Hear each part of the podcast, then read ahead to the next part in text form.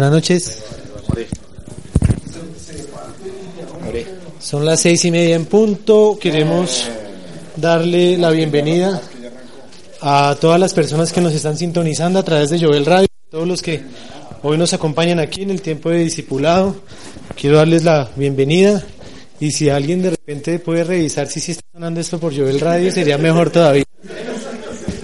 Para que eh, podamos iniciar a, a, tiempo, que es uno de los retos que, que siempre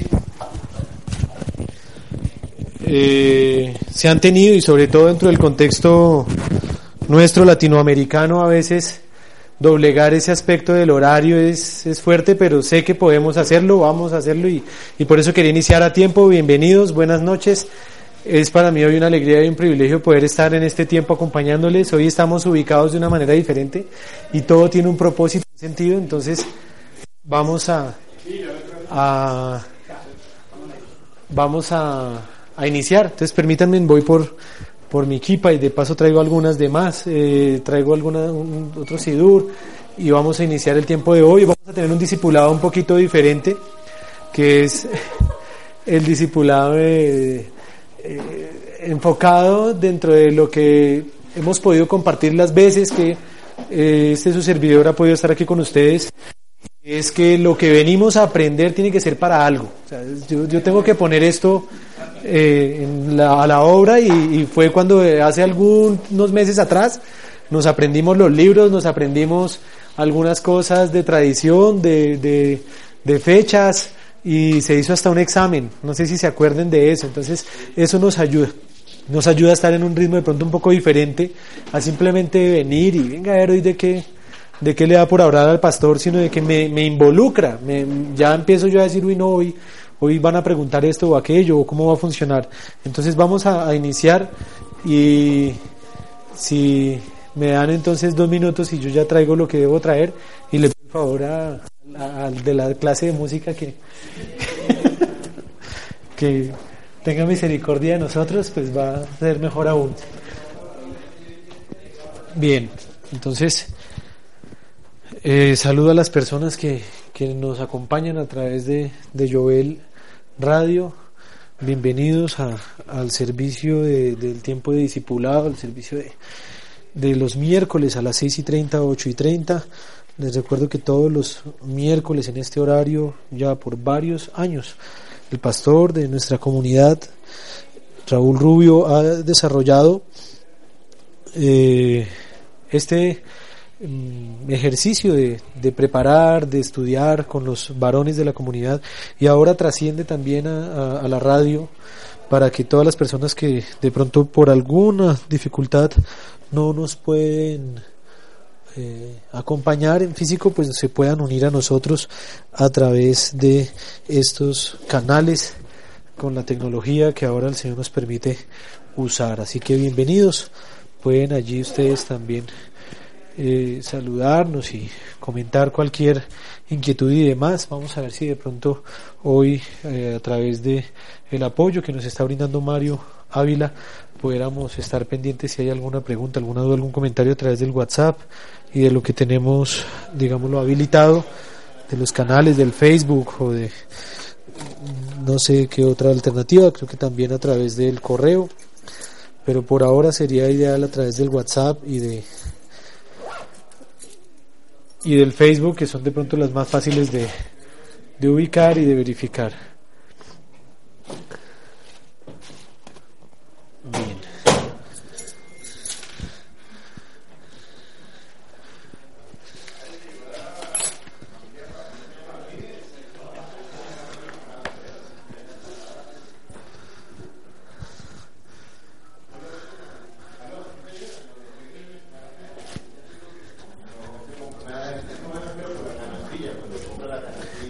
Bien, vamos entonces a.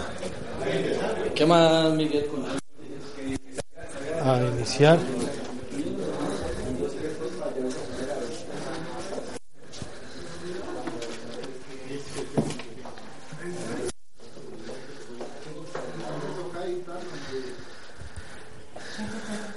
Bien. Vamos a, a iniciar entonces el tiempo y eh, quiero hacer un, ejercicio de introducción muy cortito.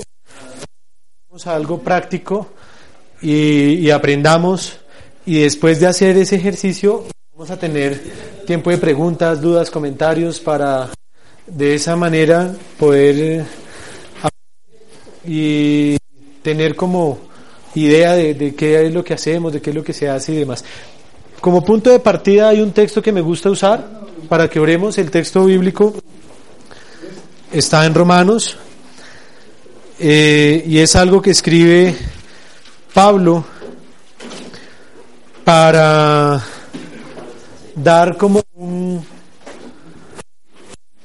como un respaldo y poner en donde se debe poner y tener el concepto de lo que nosotros hemos aprendido y recibido y entendido por lo que es nuestra fe, por lo que la gente que tiene que ver con las cosas de Dios, porque esto se ha manipulado, ha pasado por procesos históricos en donde ya cada quien en ese proceso histórico del devenir de los sucesos, de las religiones, de, de un judaísmo dentro de una época mesiánica hace dos mil años a un posterior cristianismo católico, después a un posterior cristianismo protestante y hoy día en, un desarrollo de, de, de una querer volver a retornar a esos orígenes de ese judaísmo de hace dos mil años. Hay muchas prevenciones, hay muchas preguntas, hay muchas dudas, porque eh, todos nosotros, la gran mayoría, si no todos, pues venimos de un contexto ajeno a las prácticas, costumbres y cosas bíblicas. Eh, no sé, ¿se está oyendo? ¿No se está oyendo? Sí, ahora, el pastor me dijo que él las revisó, yo las tengo pendientes. Me gustaría si de pronto alguien, qué pena, yo lo pongo en la tarea de... Eso a veces yo lo hago de, tener ahí o de oír que haya un, un reporte Sí, de, en Joel Radio por si llega a haber alguna solicitud o algo. El texto está en Romanos 9 y, y, miren a lo que me refiero con lo que yo digo y es lo siguiente. Cuando nosotros hablamos de, de orar, ah, perfecto, gracias. Entonces, ahorita cada, cada tanto estamos pendientes de que se escuche bien. Cuando nosotros hablamos de alabar a Dios, cuando nosotros hablamos de estudiar la palabra, todo eso lo hacemos de, de, lo que uno tiene a la mano, de donde uno aprendió, de lo que uno recibió, de cómo uno le enseñaron. Pero Pablo aquí nos va a decir algo y es capítulo 9 de Romanos. Verdad digo en Mashiach, no miento y mi conciencia me da testimonio en el Espíritu Que tengo gran tristeza y continuo dolor en mi corazón porque desearía yo mismo ser anatema, separado de Mashiach por amor a mis hermanos. O sea, una actitud similar a la de Moshe en relación con la parashá que estábamos estudiando en esta semana. Y es, yo mismo preferiría, Señor, bórrame con tal de que tú tengas misericordia del pueblo y que ellos eh, entendieran esto. Pero él dice, yo mismo desearía que el mismo pueblo mío, Romanos 9, entendiera esto. Dice, porque desearía yo mismo ser anatema separado del Mashiach por amor a mis hermanos, los que son mis parientes según la carne. Es decir, él está hablando como judío, como israelí, como persona que fue formada dentro de un judaísmo tradicional, diciendo, yo desearía mismo ser alejado con tal de que todos ellos eh, supieran lo que yo ahora sé. ¿Y qué es lo que él sabe? Verso 4. Y ese es el eje temático siempre cuando yo quiero abordar este tipo de, de charlas. Versículo 4. Que son los israelitas, es decir, mis parientes según la carne, que son israelitas, de los cuales son, o sea, de los israelitas, del pueblo de Israel, ¿qué es? Y si quiere, léalo conmigo y miremos las diferentes versiones que hay. ¿De qué, qué es de los israelitas, del pueblo judío? ¿Qué es? Los pactos. Los pactos es lo primero. No, dice la adopción. La adopción, es decir, el, el ser, al Señor les plació, le plació fue que ellos fueran los que escogiera. O sea, eh, otra traducción de la adopción sería los escogidos. Es decir, de, de ellos es el haber sido escogidos. De hecho, hoy vamos a hablar de unas bendiciones de las que en la mañana algo comentaba Giovanni y, y, hace parte de la tradición hebrea, cosas hermosas y curiosas, donde ellos le dan gracias a Dios por ser escogidos. Gracias Señor porque, porque nos escogiste. ¿Por qué? No sabemos por qué. De hecho, de Barim, de, de Barim les, de Barim les va a recordar a ellos diciéndole, no se crean que por mucho fueron ustedes escogidos, sino porque eran los más insignificantes, porque esto da pie a, a, generar, sí, que se crezca y que haya orgullo y que haya vanidad, pero lo está diciendo Pablo, de ellos son la adopción, es decir, de ellos es el ejercicio de haber sido escogidos como hijos. ¿Qué más es de ellos? Dice la gloria, la gloria, la gloria, que es el, el de en hebreo, el concepto de, de, de, de, la presencia de Dios, o sea, del pueblo de Israel es el concepto de la gloria de Dios, es de ellos. ¿Qué más es de ellos? El pacto, es decir, no hay un pacto con ningún otro pueblo, de ninguna otra manera dentro del contexto bíblico, dice el pacto, eso fue sellado, una alianza. Ahí, ¿ah? Habría que revisar el texto porque en el que yo tengo dice el pacto. Y, dice los pactos. Ahí nos toca pegar al griego, tocaría después revisarlo. Probablemente esto al ser muy literal, probablemente esté en singular el pacto. ¿Por qué Neve iba a decir los pactos? Probablemente está incluyendo, no sé si en la percepción de la traducción, el segundo pacto, pero en el momento en que Pablo está escribiendo eso, Romanos ni siquiera se consideraba parte del Nuevo Testamento. Es decir, eso era una carta a los que estaban en Roma. ¿Sí? Él ni se imaginaba que eso después iba a terminar en un compendio y ese compendio iba a ser llamado el nuevo pacto. Ahora, la promulgación de la Torah, o sea, el, la promulgación de la Torah, y esto da pie para todo un estudio, que no solo es la Torah, sino el promulgarla, es decir, el, el dar la Torah, que es, es el concepto de promulgar. Es, es como la darla a conocer. Entonces, ¿quién, ¿Quién es la responsabilidad de enseñar la Torah? Del pueblo de Israel. Y eso, eso va cerrando, va cerrando, va cerrando cada vez más toda una cantidad de autonomías que se han venido dando dentro del pueblo creyente, dentro del mundo gentil, que no quieren conocer esto sobre Israel. Entonces, de ellos son la promulgación de la Torah. Y este que sí es el eje fundamental de lo que vamos a hablar hoy. Dice, el servicio del templo, dice la NBI, el, el privilegio de adorar a Dios, dice otra, el culto. El culto, va a decir la reina Valera. Es decir, el servicio, cómo hay que servirle a Dios, el culto, el, el, el, servicio del templo, dice en otros servicios, otras traducciones. Ahí el concepto, revisando, digamos, el ejercicio en griego de, de, de lo que allí está, pues está ligado esa, a cómo se hace lo que se debe hacer. Y no es, y no es cómo se me ocurre a mí hacer las cosas, exacto, son los protocolos, las medidas, el, el cómo hacer esto. Entonces, y en relación a, a, ese servicio a Dios y las promesas, la gente quiere aferrarse a las promesas, las promesas son del pueblo. Ahora, la pregunta sería entonces es, ¿quieres ser parte de este pueblo? Y no simplemente, ¿quieres aceptar al Señor?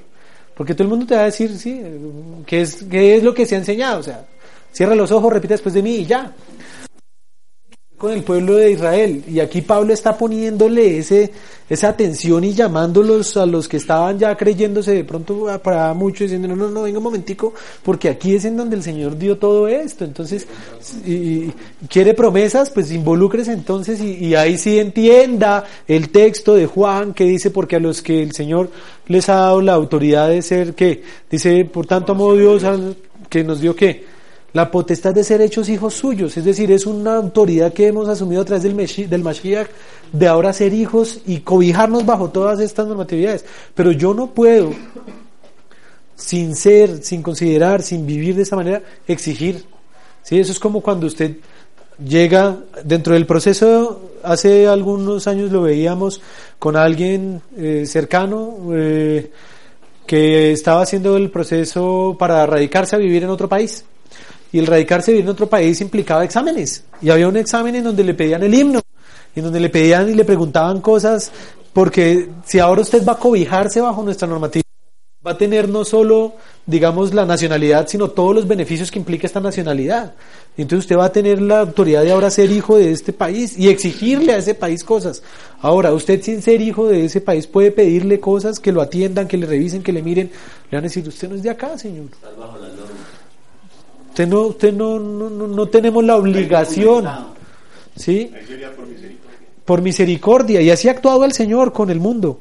por pura misericordia Él ha conseguido, Él hecho, pero, pero nos agarramos de las promesas y curiosamente para eso sí el Antiguo Testamento ahí sí no quedó abolido, ahí sí todas esas promesas son vigentes y toda la tierra que pisare la planta de tus pies, y, todo lo que, y todas esas se saben y pero y, a, y, a, costa de qué o a cambio de qué o por qué vas a pedir si eso es como cuando se ve el, el, el, que está confundido en la empresa en el trabajo ¿no? exigiendo y diciendo pero cuando usted, perdón señor usted no está acobijado usted no pertenece usted todavía no le, le aplica usted esos son beneficios son cuestiones que dan ciertos procesos y, y, y derechos cuando uno es o cuando uno recién está a hacer, etcétera. Y eso es lo que el Señor empezó a hacer con nosotros. Y también el versículo 5, como para rematar, también le pertenecen los patriarcas, de los cuales según la carne vino el Mashiach. O sea, también dice, el cual es Dios, Elohim, sobre todas las cosas por los siglos de los siglos. Amén. Y ahí ya dicen, no es que la palabra del Señor haya fallado, porque pues se ve como una queja de Pablo diciendo, ¿cómo así que córtame a mí, mételos a ellos? Y no, no es que el Señor se haya equivocado, es que había un propósito, porque si ellos hubieran visto todo eso de esa manera tan clara, pues ¿dónde estaríamos nosotros? Ahí es, el ejercicio de misericordia de Dios y de podernos permitir ahora venir a aprender de todo esto. Entonces, ¿cuál es la, la actitud que debemos tener?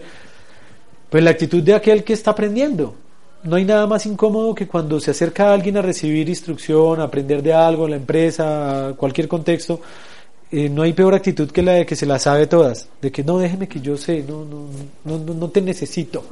Ese no te necesito dentro del lenguaje espiritual bíblico es fatal porque es vanidad, es orgullo, es no ser realmente un verdadero discípulo del Mashiach y es de aprender, de ver qué es, cómo se hace. Eh, qué debo aprender, qué debo hacer. Y dentro de ese esquema, hace mucho tiempo, entonces se habló del ejercicio de la oración.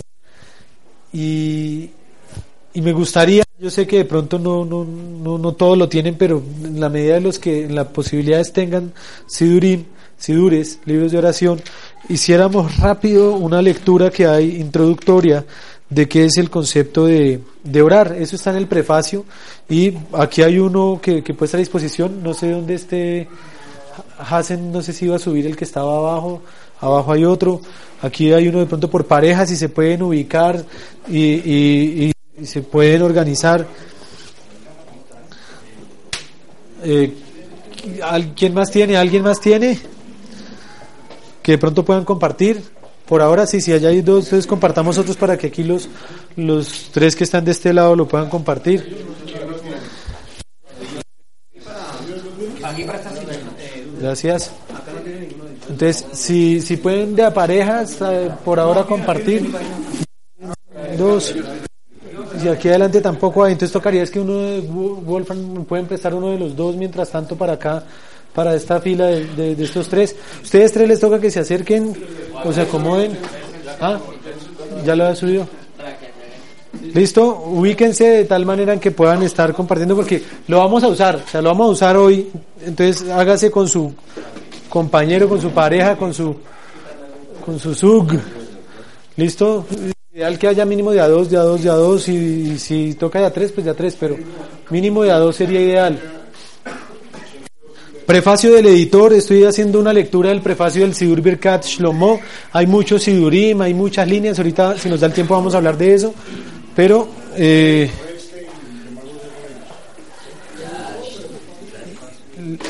y háganse de, a dos. Si quiere Conrado o si quiere mi hermano, pásense para atrás. Es que ellos están ellos dos y ya después va a ser más complejo. Es que esto no solo va a ser para leer esto, vamos hoy a hacer Arbit. Y, y ahí ya vamos a empezar a compartir entonces Sidur. Entonces ojalá que lo tenga uno que no se mesa, porque el que lo tiene empieza a mecer, el de al lado empieza a sufrir. ¿Listo? Entonces, estamos bien. Pre, prefacio, prefacio del editor. Desde tiempos inmemoriales el ser humano ha sentido la necesidad de rezar. Entonces empieza a ver aquí como un, ay, ay, es que, ¿por qué dicen rezar? Es que eso, rezar a la usanza o contexto cristiano evangélica de la que el 99.9% de los que estamos aquí venimos, eh, eso está ligado es A los católicos. A los católicos. Ellos rezan, nosotros oramos. Entonces, ¿cuál es la diferencia? No, que rezar es repetir cosas y, y orar es hablar con Dios. Sí, eso fue lo que a mí me enseñaron desde hace muchos años, chiquito, que orar era hablar con Dios y nosotros no rezábamos, sino que orábamos. Pero dentro del contexto hebreo, o sea, la, la palabra, eso es como bailar en hebreo. no, es que una cosa es bailar y otra es danzar. Entonces, eh, como en hebreo es lo mismo, o sea, en hebreo es lo mismo y se dice igual bailar y danzar es igual. Y en hebreo es lo mismo rezar y orar es igual. ¿sí? Como en hebreo será lo mismo decir cristiano para referirse tanto al evangélico como al católico, como a eso todos están dentro del mismo paquete. Y así no les guste y uno quisiera hacer distinciones, pero partamos de que dentro del lenguaje hebreo, el judaísmo, eh, no, vea que en algunas circunstancias dentro del contexto judío están ya empezando a distinguir y saben que el que quiere ofender lo dice, sí, notzri, cristiano, pero ya dentro del contexto hebreo precisamente se, se marca la diferencia de que el Meshichi ya no es igual al Notzri, ya ese es más peligroso. No lo tienen en cuenta. también. El hombre es un ser que reza, sí, pero ¿para qué? Y quiero hacer la pregunta sobre todo de quienes el Sidur es propio. ¿De quienes el Sidur es propio? ¿Habían leído el prefacio? Sí. Unos no. Entonces, esta es una invitación bonita. Y eso es algo que me bendice mucho el judaísmo. El judaísmo, los rabinos, cuando a veces tenemos la oportunidad de estar en contextos con rabinos dentro de la tradición, del contexto, digámoslo, por lo menos aquí en Colombia, que hay alguna cercanía y podemos tener cercanía con los rabinos de la comunidad judía, cosa que en otros países eso no, es casi que imposible. Eh, de lo que yo digo, a veces ellos se preguntan, de hecho, al mismo pastor nuestro en Israel, eh, eh, después de una reflexión que él hizo en la casa de un Hassan, en una sinagoga, en eh, Hassan de sinagoga y, la reunión fue ahí en la casa de él, el Hassan lo primero que le preguntó al pastor fue, ¿quién es tu rabino? Dice, porque eso refleja tu enseñanza, tienes buena Torah. Entonces le decía al pastor, mi rabino es Yeshua el, Mesías. Y este hombre está entre que sí que no, pero ya era entre un contexto de creyentes allí en Israel y demás, y fue impactante ver ese ejercicio de ver, oiga, pero ustedes saben quién les enseña, ¿sí? ¿Quién les enseña? ¿De dónde, de dónde han salido estos? Como la pregunta del profeta, ¿quiénes son estos y de dónde han salido? Y, como el cuento, ¿qué, ¿por qué? ¿Por, ¿Quién le enseñó hebreo? ¿Quién le enseñó todo eso, esa es la, constante cuando un judío promedio o una persona en un contexto israelí dice, ¿usted de quién le enseña? Y, cuando ese quién le enseña, uno puede también responderles y decirles, ustedes mismos se han encargado porque ustedes son el pueblo del ustedes mismos se han encargado de ser muy pedagogos. Y el judaísmo es tremendamente pedagógico. El judaísmo es, es, es de la mano con el ejercicio de enseñar lo que hace y de explicar por qué hace lo que hace. Entonces, cuando uno se acerca al contexto judío, una de las cosas que más me apasiona y me ha bendecido de ellos es que ellos explican todo y tienden a explicar todo. Y un judío le encanta explicar todo. Entonces, esto es bonito cuando uno se acerca al libro de oraciones, dice, el hombre es un ser que reza, pero ¿para qué? Y aquí nos van a explicar entonces un poquito el contexto de la percepción de lo que es el concepto de rezar desde el pensamiento judío. Aunque la parte mayoritaria del rezo, ¿cómo se llama? Ahí dice la amidad. Principalmente consiste de peticiones, de hecho expresa mucho más que una mera solicitud al Creador para que Él nos satisfaga nuestras necesidades. La raíz de la palabra hebrea tefilá, rezo, es palal, peilamed lamed, palal, que significa juzgar, analizar, y el acto de rezar es expresado en la lengua sagrada como legitpalel, que es un verbo reflexivo para los que ya están en hebreo pagados, que es un modo que hitpael y de ahí viene que es legitpalel. Los verbos en hebreo que tengan ese uso hit en el hebreo son reflexivos. ¿Qué es un verbo reflexivo? Que recae sobre quien lo ejecuta. En español, la característica de los verbos reflexivos terminan en SE. Sentarse, ducharse, bañarse, cepillarse. Son cosas que uno ejecuta y recaen sobre quién? Sobre uno mismo. Entonces, lo que está diciendo Gabriel, muy bien, para él ya va ahí más adelante pensando en el tema que estamos diciendo. Eh, orar en hebreo no es orar, es orarse o rezarse. ¿Sí? Y en cierta manera está ligado con uno mismo. Cuando uno se pone el talit, ese también es un verbo reflexivo. Y ¿Cómo dice la braja, la bendición del talit? Lejit. Me ha, me ha ordenado envolverme. Sí, o sea, que yo me envuelva con los sit Es un verbo reflexivo. Uno lo ejecuta y recae sobre uno.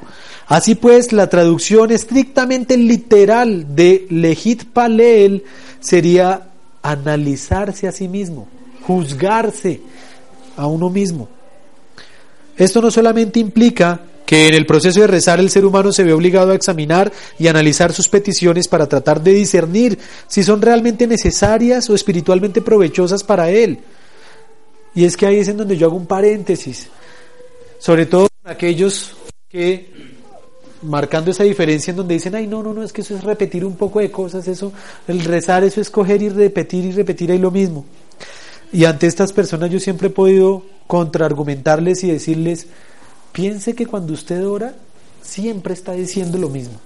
Y peor aún, no se apoya ni en Torah, ni lo hace de una manera organizada, ni tiene una guía bíblica o un orden para hacerlo, y usted siempre siempre pide lo mismo y dice lo mismo.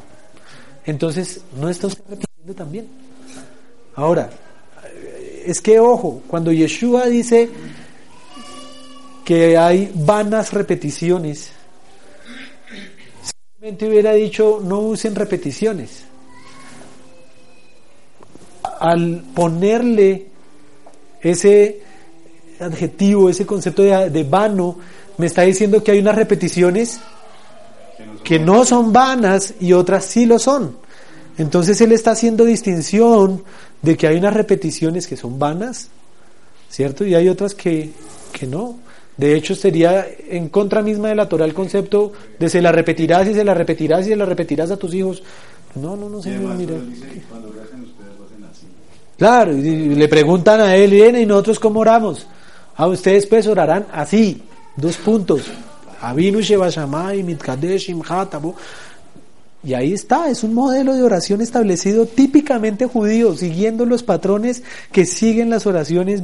Él no se estaba inventando algo allí sacado de la manga, no, estaba asumiendo modelos clásicos, incluyendo sí su característica, porque hay características que distinguían en los momentos particulares de oración. Entonces, allí dice, y seguimos el contexto en donde dice, esto no solamente implica que el proceso de rezar, el ser humano se ve obligado a examinar y analizar sus peticiones para tratar de discernir si son realmente necesarias o espiritualmente provechosas para él, porque es que a veces pedimos y pedimos mal, por eso dice el texto.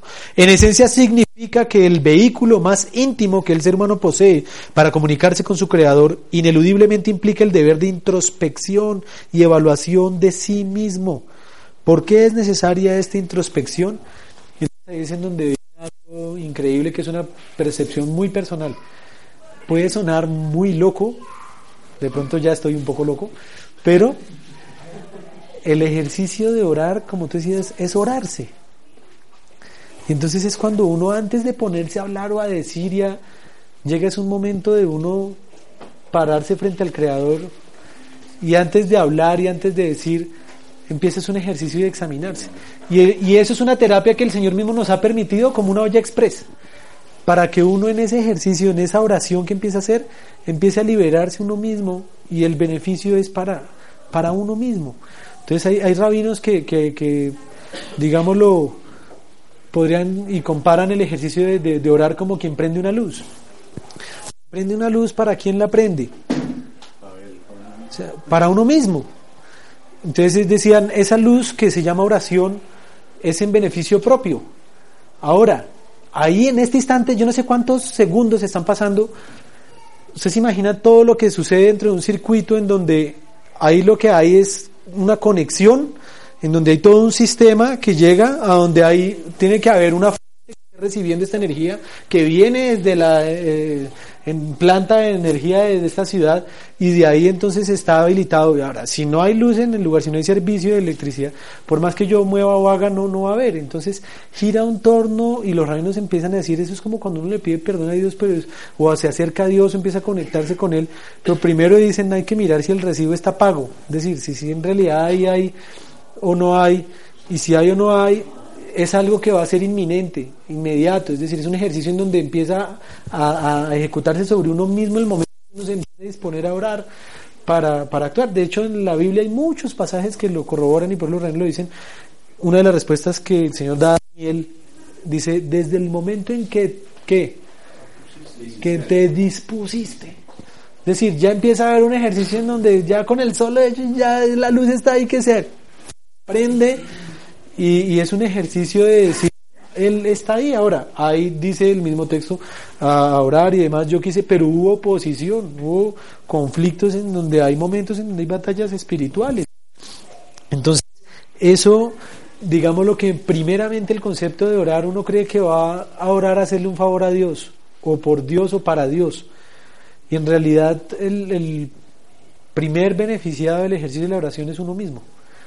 Y Dios lo hace es para uno y en realidad Él no necesita nuestras oraciones, ¿sí? sino que los que las necesitan somos nosotros. Pero Él las recibe para, para que sea un, ejercicio, digámoslo allí, eh, eh, cíclico y bonito de, de, de, que Él a través de eso nos habla, a través de ese, nos permite eh, estar en comunión y entenderlo, pero es entendiéndonos a nosotros mismos, porque ahí es en donde caemos, en donde de qué sirve que yo me coja y arranque a hablarle y hablarle y hablarle.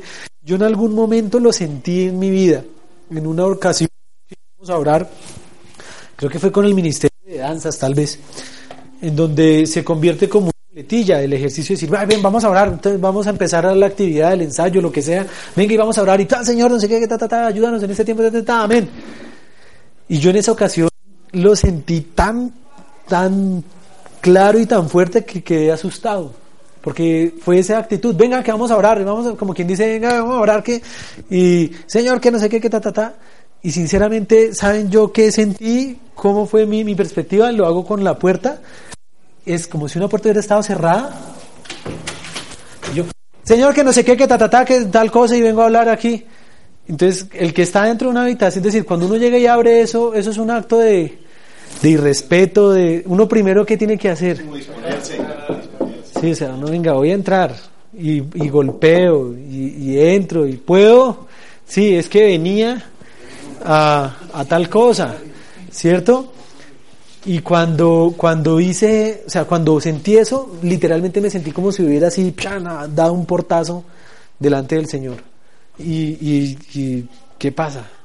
Entonces, yo tuve que decir al grupo, no, vengan, vamos a orar de verdad y vamos a disponernos. Y vamos a, como que a pensar y a, ser coherentes con lo que estamos diciendo y haciendo, porque no sé si le ha pasado, que a veces usted está orando por algo termina hablando de otra cosa, pensando en otra cosa, es decir, eh, eh, hasta en un desorden, yo qué era lo que estaba diciendo, lo que termina uno en un desorden, en oración, en el ejercicio, porque no está, no se dispuso, no lo hizo y si hay alguien y si hay quienes han cuidado eso porque lo han aprendido, es el pueblo de Israel. Y, cuando uno lo logra hacer, es donde uno mejor tiene sus momentos de, de oración. Entonces,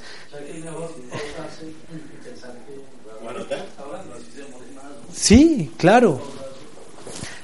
Usarse disponerse, no, no, no, no, no, no solo unirse como quien se une, porque es que aquí vamos a entrar a otro, a otro tema, y es que si consideramos que la oración era un acto personal, siempre lo vimos y nos lo enseñaron de esa manera, y en la Biblia el esquema y el, y el, y el concepto dentro del pensamiento hebreo es que no, eso es, es un acto también comunitario, es personal, pero llega un momento en donde se convierte en comunitario. Entonces es en donde algo que nunca nos hemos acostumbrado, y no sé si les pasó, unen determinadas personas a orar, vamos a orar por X cosa. Y empezaban a orar y fulano levantaba más la voz y el otro levantaba más la voz y el otro oraba por no sé qué y el otro oraba por sí demás. Y como que todos oraban, pero no había una unidad ahí, no había una unión, no había... Y está el otro que decía, vamos a orar, pero lo que hace es guardar silencio y ver qué es lo que dice el otro. A ver qué se le ocurre, a ver por qué termina orando. Y uno de pronto, uy, sí, sí, sí, yo estoy, sí, este, sí, tiene razón, sí, me uno.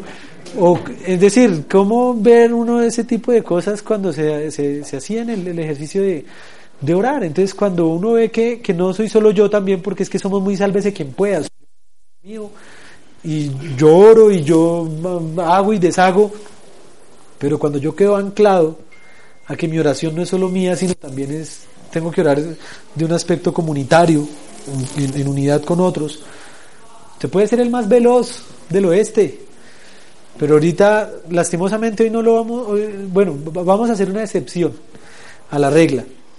Y es que entre la amidad de esa oración, eh, en la noche no se acostumbra a repetir. Es la única ocasión en donde no se acostumbra a repetirse. Pero hoy quiero que lo hagamos, ¿sí? Porque estamos aprendiendo. Y mientras haya un, ejercicio pedagógico, está permitido hacerlo.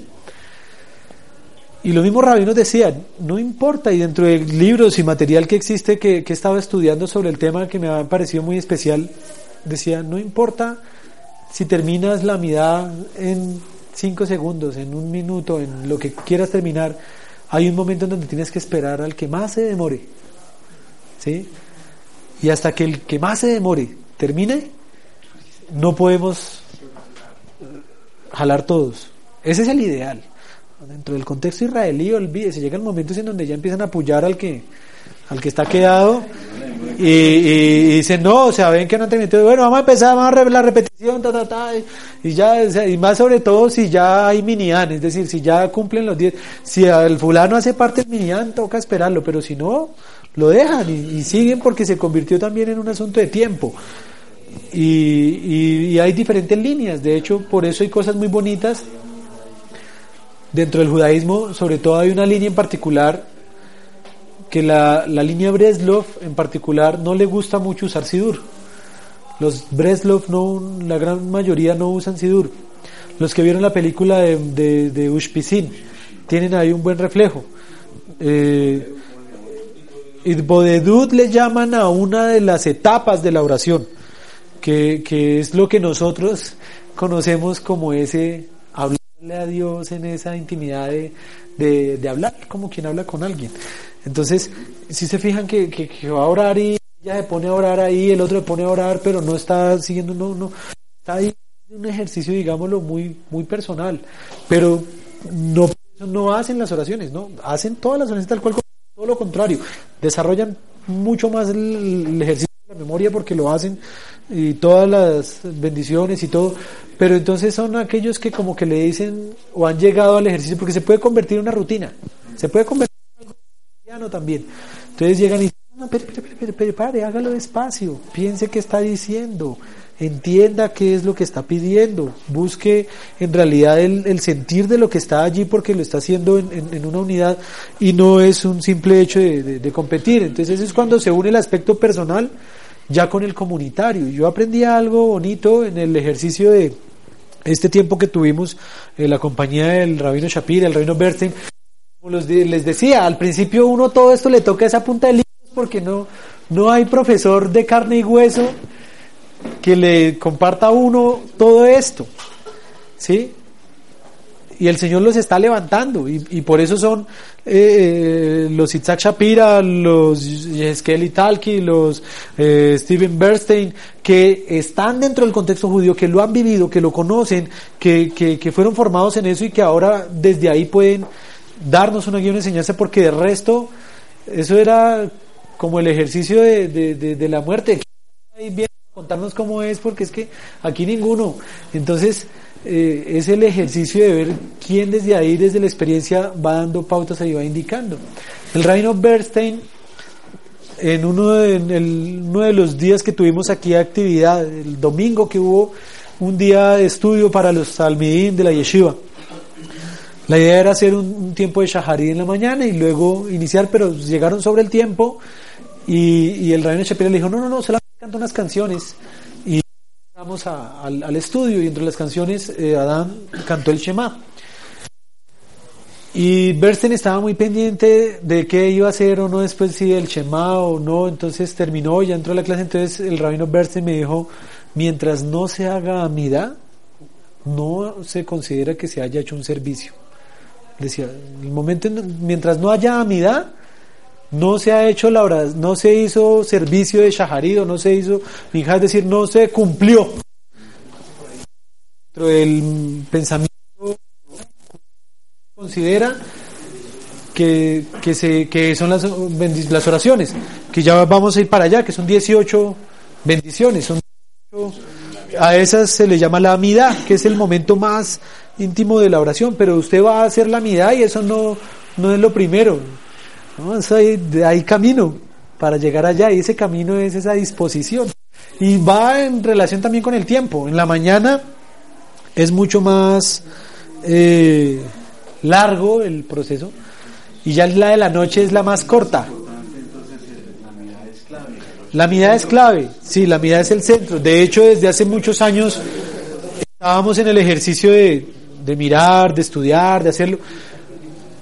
Y eso, y seguramente yo bendigo al lugar que el Señor nos dio como Jovel y, y me someto también y aprendo también hace muchos años, hace muchos años, eh, yo estaba, digámoslo, con el, con el ejercicio y con el tema, y en algún momento de pronto se quiso, se intentó, pero de pronto no era el momento, hasta que hace un año atrás eh, cuando ya tenemos la Torah, etcétera, el reino Shapira va a hacer un servicio y él dice, no, antes de hacer Torah toca hacer algo de amidad, tienen que hacer Entonces, Pastor Rubio, ¿por qué no estás haciendo amidad? Entonces, no, pues sí, nos vamos a hacer en Shaharidad antes y, y para los que quieran, y ha sido un ejercicio muy voluntario del que quiera, Shabbat a la mañana venir y, y hacerlo. Ahora, ¿qué pasa?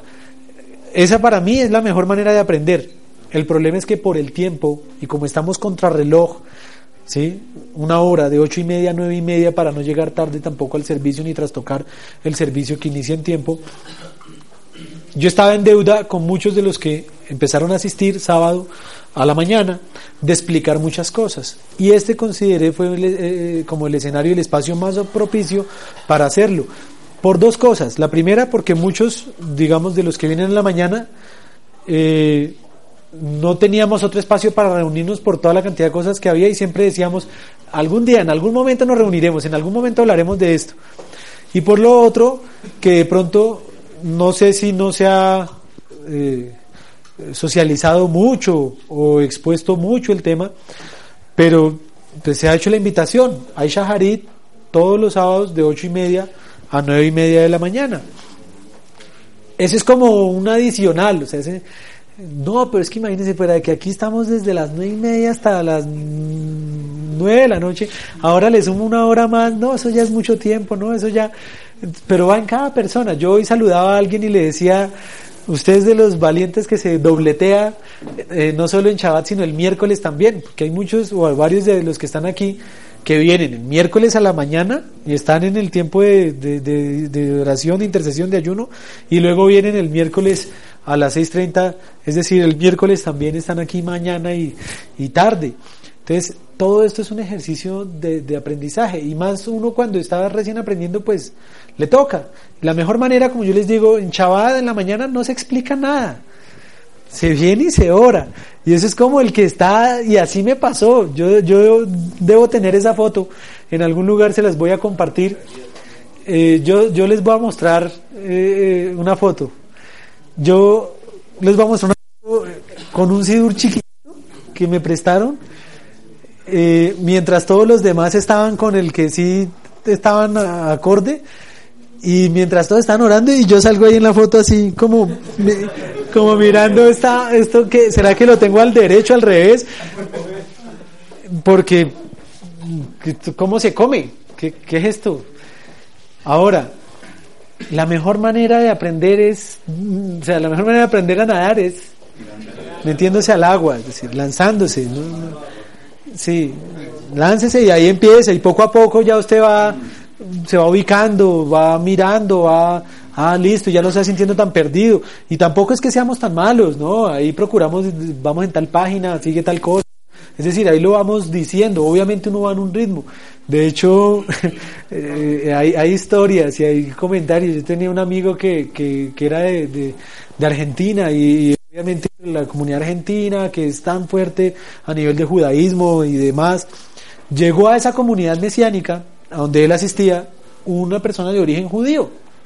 Entonces era la revolución, porque en la comunidad mesiánica él era el judío, que sí era judío y estaba ahí con ellos, y entonces todos le dijeron, venga, usted que sí tiene acceso, usted que al ser judío sí puede ir a la sinagoga, ¿por qué no va? ¿Por qué no mira? ¿Por qué no aprende? ¿Por qué no?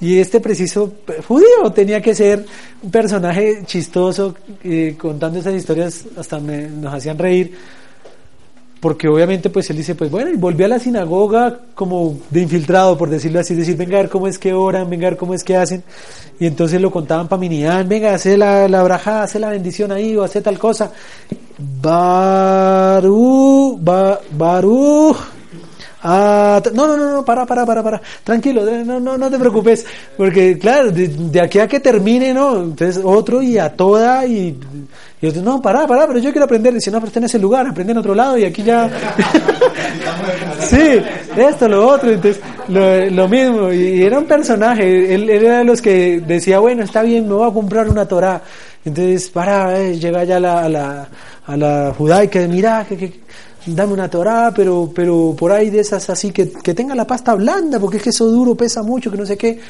¿Cómo se le ocurre que la Torah no puede estar en pasta blanda? Por alajá, ningún texto en donde esté el nombre sagrado lo van a encontrar en pasta blanda. Nunca. Van a darse cuenta que todo lo que es Sidurim, Torot, o sea, todo lo que tiene que ver siempre es pasta dura. Cuestiones por simple alajá de respeto que manejan. Dice, no, es que por ahí la quiero leer mientras me quedo dormido en la cama. Peor, ¿no? Pero era, era sincero. ¿Cómo se le ocurre? Está prohibido estudiar Torah acostado y menos para dormirse. Eso no se hace. Entonces, pero era la, la viva realidad de cualquier persona que, que está en ese proceso. Y decía, bueno, yo quería ir a leer ahí algo, a ver como mientras me quedo dormido en la cama y todo. Pero lo, lo fueron guiando y parando y diciéndole cómo, cómo eran las cosas. Entonces, ese ha sido un proceso que llevamos y hoy entonces, ¿cuál es el reto? Que hagamos un tiempo ahorita de Arbit y que eh, nos dé el tiempo para socializar algunas explicaciones que yo quería hacer al respecto de las oraciones. Entonces, fi finalicemos el, el, el prefacio que veníamos leyendo en donde va a decir allí, eh, estamos ya para la parte en donde dice,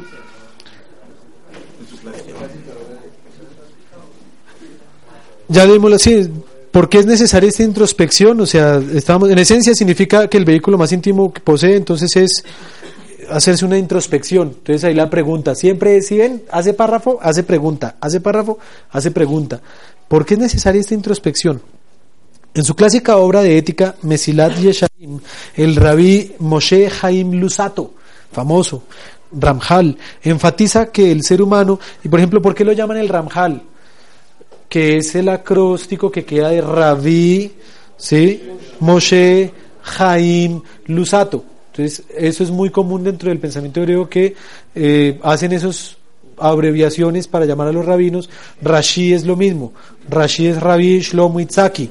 ¿Sí? Rambam es lo mismo, Rabbi Moshe ben Maimón, Ramban, Rabbi Moshe ben Nachman, o sea, eran formas de acortar los, los rabinos del nombre. El Ramjal entonces enfatiza que el ser humano fue creado para deleitarse en el eterno y beneficiarse del esplendor de su presencia. Qué bonita frase. Para eso fue creado para deleitarse en el eterno, para eso fuimos creados y beneficiarse del esplendor de su presencia. Dios creó al ser humano con el propósito de permitirle alcanzar su propia perfección. El medio idóneo para lograr esto es el estudio de la Torah y el cumplimiento de los preceptos, misbot. O sea, aquí caemos en el tema de maestro bueno, ¿qué haré yo? ¿Sí? Y es cuál es el, dicen ahí, ¿no? Mire, ¿quiere ser perfecto? ¿Cierto?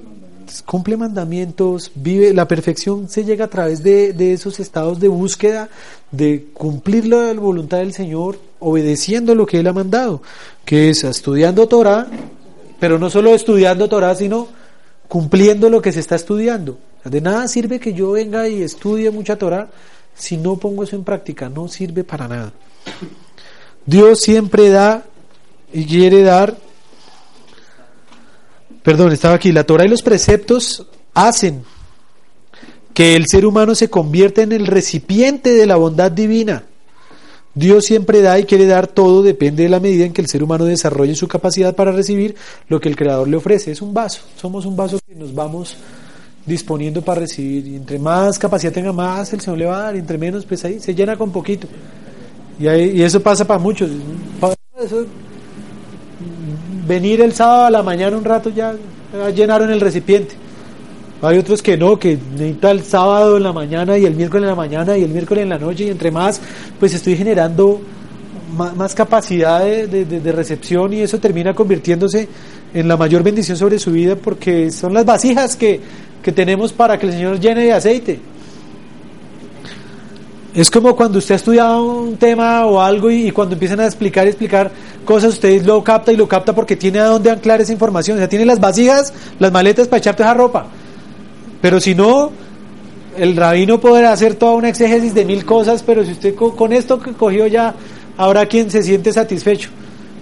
Y habrá otros que no. Y el ideal es que, que abramos cada vez más el campo en la maleta para poder entender, recibir más y, dar más. Es decir, ese es un ejercicio que nos va a llevar a una dimensión y a un reto muy positivo en, nuestra vida espiritual y práctica.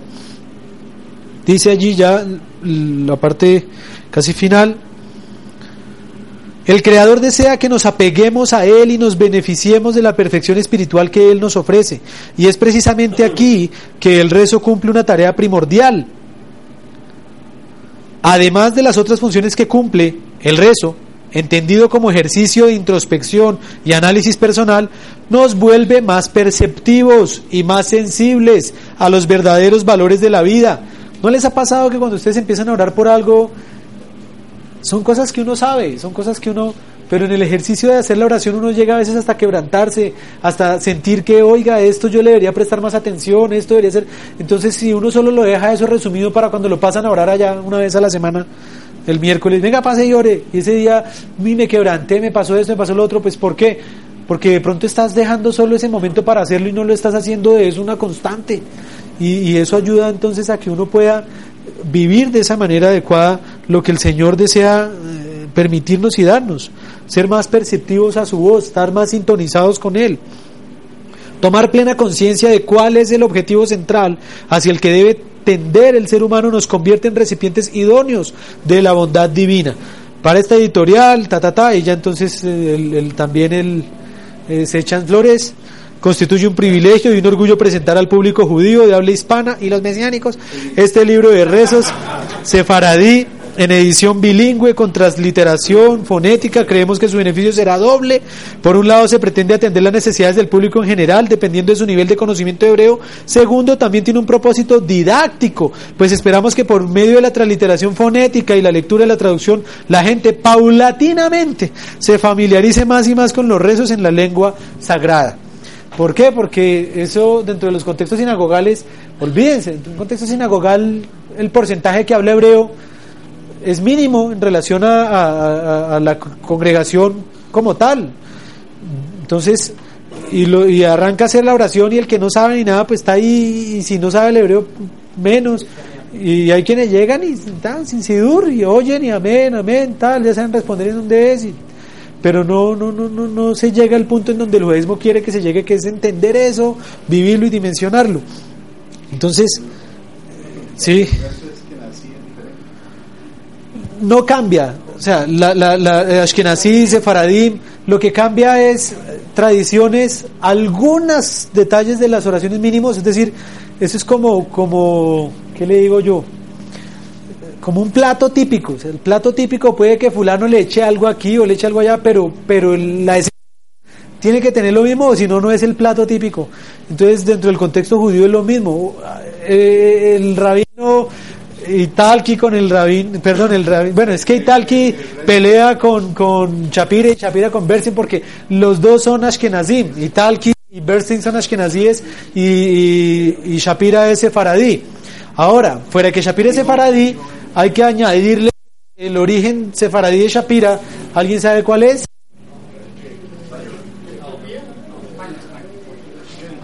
No, él no es español.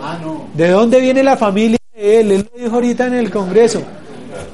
Mira, aquí es, es decir, ellos son de una línea bien particular de judaísmo sefaradí que no es el mismo judaísmo sefardita español, ni menos del marrocano, ni menos del, es decir, ahí hay, hay, matices, entonces eso es, eso es como eh, no, no necesariamente todos los judíos de España, digámoslo, eran los únicos sefarditas, no. Todos los que se ubicaron en determinadas zonas que trajeron ciertas costumbres fueron los que empezaron, digámoslo, a caracterizarse de esa manera. Y ahí es en donde el rito puede variar, pero es mínimo. Por ejemplo, los sefaraditas, ¿y por qué digo los sefarditas o sefardíes o como lo queramos mencionar? Los sefaradín, incluyéndonos, paseamos la Torá antes de leerla y se levanta antes de leerla. ¿Sí? Claro. Los Ashkenazim la levantan es después de haberla leído. ¿Sí? Y la pasean es después de haberla leído. Entonces, y de eso, eh, por ejemplo, el reino se apoyó en la, en la noche de Tikkun Leil Shavuot y arrancó a hablar y a, echar puya para aquí, puya para allá, a decir quién es, decir, la, costumbre de señalar también con el, con el dedo meñique y demás, muy sefaradí, hay muchas cosas que son, son entonces uno dice, bueno, ¿por qué las hacemos nosotros?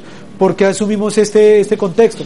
Sobre todo por nuestro origen, en donde nos sentimos mucho más identificados con el aspecto español, sefardita, proveniente de España, que con Ashkenazim, porque acá difícilmente tenemos ni, ni, ni, ni, ejemplos, ni colonias, ni apellidos, como el chiste del argentino que llega de Europa y, ¿qué? ¿Y cómo te fue, che?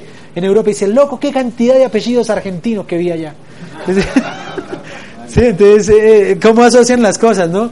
Entonces, sí, el argentino va a decir, loco, qué cantidad de apellidos en, en, Europa argentinos no, porque la migración europea fue muy fuerte y eso eh, generó que ahí se, se, asumieran esas tradiciones. Es lo que aquí, digámoslo, no somos eh, un poquito como silvestres, eh, salvajes, en ese sentido en donde, en donde pocón pocón, acá chipcha y la malicia del español y pare de contar, ¿sí? Y después si acaso en algunas zonas limítrofes, o sea, costeras de nuestro país, el origen africano de, de, del aspecto de esclavitud y esa fue nuestra simbiosis. ¿De dónde viene? Era uno de los 70 descendientes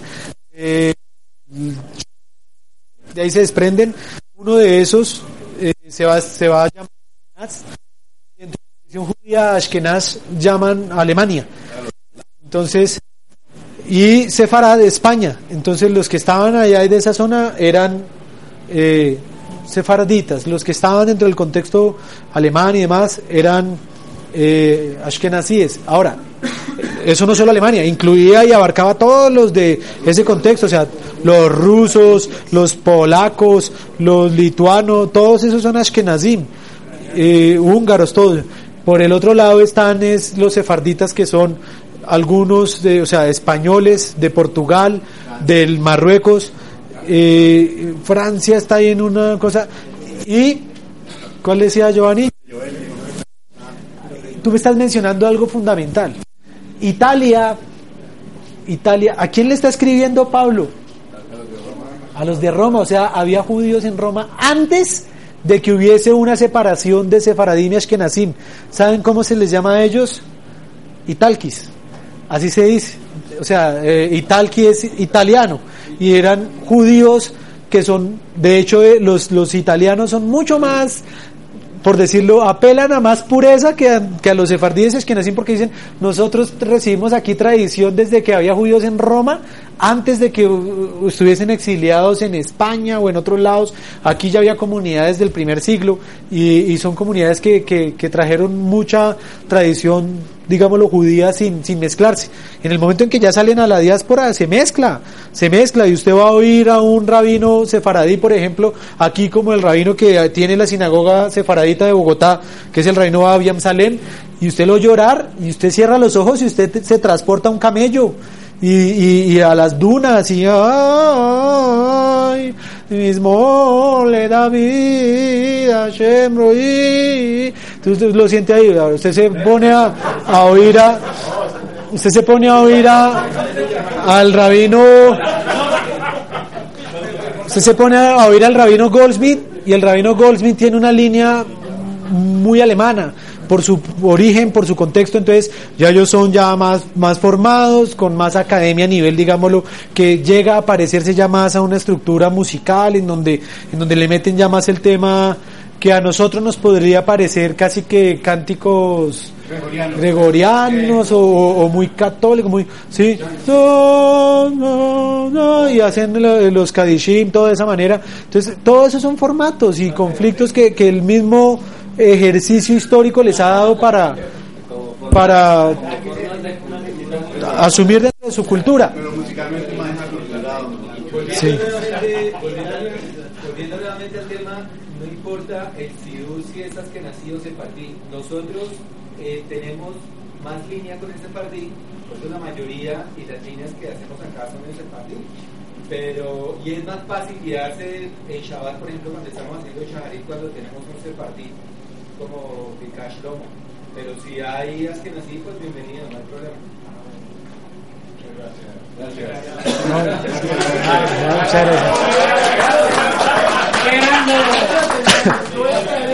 Que, que, que, que quede, sí, que quede en el, que quede en el acta y que todos los Ashkenazim que estaban privados de traer su Sidurim queden libres de traer los Sidurim Ashkenazim aquí a la comunidad. Bien, ahora pasamos a, otro punto. Entre más, o sea, hay cosas muy bonitas que tiene el rito Ashkenazi. Y entonces el sefardita no se siente privado cohibido. Eso es como entre hermanos. Entonces, sí, se da uno cuenta que hay líneas o rabinos de línea eh, sefaradí, pero cuando hacen determinada oración, utilizan el contexto ashkenazí, etcétera. O sea, eso, pasa mucho. El sefardita, por ejemplo, hace una versión del matobu muy cortica, muy cortica. El sefaradí hace una versión muy cortita. Sí, simplemente el Bani Berob Hasdeja y yo vengo por tu inmensa bondad y me pongo delante de ti, tan. No dice más. Pero el matobu es tan bonito, etcétera. Entonces, ¿Qué hacemos acá? Aquí hacemos remix. Entonces aquí cantamos el Mato Obu o Aleija Jacob. Ese no es acostumbrado entre una tradición sefardita. Pero ese es más de líneas que nazi. Ahora, ahí es donde uno empieza a, mezclar, a, revisar, a, a, hacer un poquito. Y ahí es donde nosotros tenemos un poco cuidado también de ver que por más remix o cosas que hagamos, nos toca asumir, nos toca recibir una tradición y no podemos, ahora que la recibimos, destrozarla y decir, no es que yo hago lo que quiero, no es que el Señor me guía y yo, yo miro qué, oro y qué no oro y yo hago mi... Sí, muchos grupos mesiánicos cayeron en eso y dijeron, no, es que...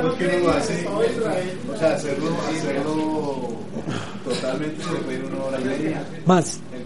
Sí, un chaharit un shaharí, de hecho, totalmente sin lectura de Torah, sin incluirla, fácilmente pueden ir dos horas, tres horas. ¿Sí? Entonces, obviamente, es mucho tiempo. Ahora, hay, hay, hay tiempos, no, y hay tiempos en donde entonces ya que hacen, ese es el modelo, y como mínimo, dicen, como mínimo que tenga esto, esto, esto y esto, ya, ya cumple. Eso es como la técnico-mecánica. desde que los niveles, desde que tenga ya pasa. Pero hay unos que pasan ahí raspando y hay otros que, que no hay ni... Sí, esa es como una alegoría aquí muy, muy coloquial que pongo. Eh, importante el concepto de la mida. ¿Por qué rescato el concepto de la mida? Porque esa se hace desde la época de Yeshua. Porque cuando dice Hechos capítulo 2, si no me equivoco, Pedro y Juan subían juntos al templo en la hora de la oración. Eso era el culto de sanidad y milagros, era el que era ahí el No, era, era el, sí, el de la prosperidad, iban allá. Entonces, ¿cuál era? ¿Cuál era? ¿Qué, qué, qué, estaban en campaña? ¿Qué era ese Hechos 2?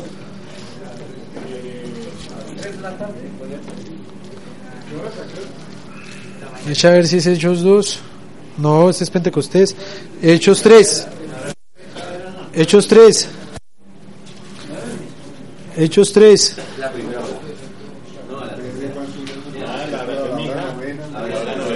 Pedro y Juan subían juntos al templo a la hora novena, que era la de la oración.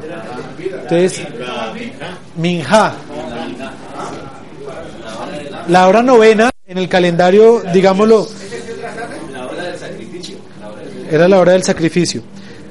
Entonces, recapitulando un poquito lo que nos compartió el rabino Bernstein, que fue excelente el enfoque como lo dio, dijo, ¿por qué hacemos lo que hacemos? Es porque todo esto fue una reestructuración de decir, en el templo se hacía era esto, todo giraba en torno a lo que el Señor dio en la palabra, en Éxodo, en el, en el tabernáculo, y de ahí fue que se desprendió todo esto, y había momentos en donde había que hacer las ofrendas, y en esos momentos se acompañaba de oraciones, de actitudes, digámoslo, en referente a esa ofrenda, eso, que en el momento en que se destruye el templo ellos quedan quedan en el aire y ahí es en donde de una manera increíble saltan rápidamente, estoy hablándoles del primer templo, saltan rápidamente todos los que empiezan desde el exilio a un babilónico a decir, no, se fue el templo, pero reconstruyamos el sentido de lo que Dios quería que se hiciera y era, se había un sacrificio, ahora hagámoslo, no tenemos que sacrificar, pero entonces leamos lo que se tendría que sacrificar, oremos alrededor de eso y hagamos estas oraciones establecidas. Eso lo establecen y ya para la época de Yeshua eso existe. Y Yeshua participa de estos servicios. Pero eso es rabino, o sea, son decisiones de los rabinos. Sí, eso básicamente más que los rabinos, si quiere usted darle más peso, diga los profetas, porque estamos hablando del profeta eh, Nehemías, desde la época de Esdras, sí, estamos hablando desde la época de, de todos ellos, de Jeremías, de todos ellos, cuando todo esto se establece. Y desde esa época es que ellos establecen ¿Ah? Bueno, si queremos darle todavía algún mayor peso, eso viene desde los Anshei, Knesset, Hagedolá, los hombres de la gran asamblea, que eran los 70 eh, discípulos que tuvo Moshe allá, en donde se, se, 70 sobre los cuales los 70 ancianos. De ahí se parte el, ejercicio y queda como la pregunta abierta para ver cuántos componían la gran asamblea, que giran en torno a los 70 eh, ancianos sobre los cuales recayó el espíritu y empiezan a profetizar y había dos y también sobre ellos les cayó, eran 72, pero eh, habría que revisar si en el proceso histórico después pasaron a 120, pero que yo tenga el concepto, son, son 70 son 70 el, el, concepto de la Gran Asamblea y después hay que ver si, si ya el Sanedrín o algo así ya se, trascendió a 120. Bien, a lo que vinimos entonces, quiero invitarlos a que hagamos la oración de, ¿de qué? De Arbit. Entonces ya no es Pedro y Juan subían al templo a la hora novena, sino ya esta sería como la hora eh, casi el final del día, de, de, casi, sí, casi la, la, la, la hora duodécima. ¿Por qué? Porque en el, en el, lenguaje bíblico desde que amanecía empezaban a contar las horas. Entonces la tercera hora era las nueve de la mañana, las, la hora sexta era el mediodía, la hora novena era las tres de la tarde. Y hay una costumbre dentro del judaísmo que es la siguiente. Se hacía la oración de la mañana muy, muy clara, muy establecida, Shaharit, luego era la oración de la tarde. Con la oración de la tarde hay una característica, esa se llama Minja, y es que el horario ideal en el que se hacía Minja era las tres de la tarde. Dentro del contexto de la alajá, ya todo esto cayó a unos rigurismos, digámoslo, de, de, de, de, minutos y de fracciones y de fraccionar el día. Entonces hay algo que llaman minja ketaná, minja gedolá, que es, gedolá es cuando tiene harto tiempo para minja. Entonces lo hace desde más temprano y, y puede... Minja ketaná es una minja más cortita porque ya se hace caída de la tarde y lo que hacen generalmente con esa minja ketaná es que terminada el tiempo de minja, independientemente si todavía esté un poco más temprano, hay arbit de una vez. ¿sí? Y no acostumbran a orar mucho en, en el tiempo de, de- de la noche. Hay otros ortodoxos que llegan a hacer hasta algo que se llama Tikkun Hatzot. ¿Alguien sabe qué es? Ni idea. Corchados. Tikkun Hatzot es la oración que hacen algunos a la medianoche. Hay algunos que lo hacen a la medianoche, la llaman así, Tikkun Hatzot, oraciones establecidas a, a medianoche. No, de hecho son cortas, también hay versiones reducidas de la mitad. 20 minutos, 15 minutos. Y también como eso está establecido por horarios, o sea, no es que yo a ver qué va a hacer Chaharit y son las 11 de la mañana y, venga y voy a empiezo a hacer Chaharit, no, no se puede. Desde la tradición, digámoslo, bíblica y judía y la, la alajá, dicen idealmente desde que sale el sol, tres horas. Ese es el tiempo ideal. Ahora, dicen, puede, puede llegar a extenderse hasta el mediodía, haciendo, pero iniciando antes, es decir, no, no, no, no estamos hablando de las tres horas, no, estamos hablando de, de 45 minutos, de una hora, pero estamos dando que el margen de ese tiempo ideal lo establecen de tres horas. Entonces, sí, pregúntele aquí al señor eh, de, lo- de los eh, que molestan con el tema. En que terminamos de hacer shahar y decía, no, venga, apúrele que ya se nos va a hacer tarde para hacer minja. Entonces, esto es un ejercicio de, de, de, de aprender. Vamos a hacer la oración de Arbit. Sí, Una persona que trabaje, a las 7 de la mañana, ya sale a las 7 de la mañana la casa, ¿lo puede hacer antes? ¿Para las 5 a 7? ¿Qué pasa? La, la alajá, ahí es en donde empieza, ahí es en donde empieza el, el cuento de los, el cuento de, de, hay una película muy buena de un muy buen beisbolista que termina por allá exiliado en Rusia y, el beisbolista se pone a ver unos chicos allá tratando de jugar béisbol y no, él va a ayudarles y arranca a ayudarles y, y no, todos los rusos, Manuel dice que tal cosa y Manuel dice que tal otra y él no, pero no, hagan lo que yo les estoy diciendo, no, pero es que Manuel dice tal cosa, hasta que ya el gringo se aburre y dice, preséntenme al tal Manuel que los está confundiendo y le sacan allá, decía, manual de béisbol, entonces era... Y así estamos nosotros. Nosotros estamos a punta de manuales. Y ya cuando llegan los rabinos, cuando llega el, el- contexto que te dice, no, no haga así, no haga eso, no haga lo otro. Entonces, Manuel dice, sí, la alajá dice, que desde que la amidad se haga en una parte en donde ya haya despuntado el sol, es válido.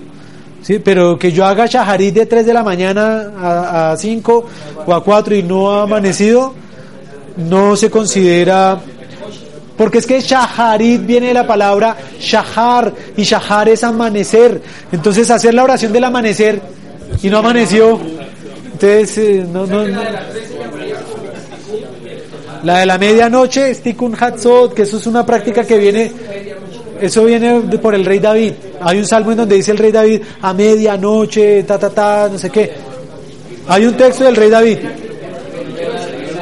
Dime. ¿Qué? Porque mira lo que dice Jairo, que tiene esta lógica. Sí, claro. Por lo de que los que se cierra la pizza, la pizzería a la una, una y media, cuando está vendiendo a estar Ahí puede hacer Tikkun Hatzot. No, yo les, yo les iba a comentar lo siguiente, miren, no se les haga raro que dentro del contexto en un aeropuerto, en donde haya judíos religiosos, por eso les digo, hay horarios establecidos. Si no es que yo voy a hacer minja a la hora que yo quiera o hacer arbida a la hora que yo quiera, no. Y de hecho hay horarios establecidos al punto en donde un judío religioso va a hacer esté donde esté, esté donde esté. Salgo, usted siempre va a ver que un judío va a buscar la brújula. ¿Qué buscan? No, no. Entonces, esa, esa, esa, ustedes me dieron la respuesta que yo quería oír. ¿Hacia dónde oraba Daniel? ¿Hacia el oriente? Daniel oraba hacia occidente. Claro. Entonces, hay que tener eso claro. Dice, no, para Oriente, ¿no? Si el Señor le bendice y le permite viajar y estar por allá en China o está en otro lado, sí, o sea, usted no va a mirar. Sí, sí. nos toca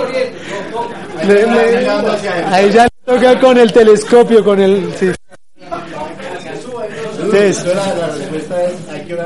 Hacia Jerusalén. ¿Por qué? Porque en Israel, ¿hacia dónde están los Aarón HaKodesh? Hacia Jerusalén.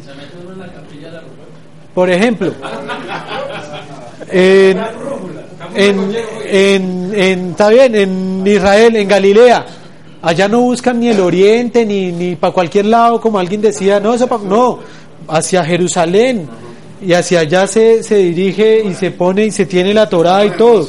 Entonces, claro, eh, ellos buscan los que son los países nórdicos hacia el sur, los que están en África y para abajo, hacia arriba.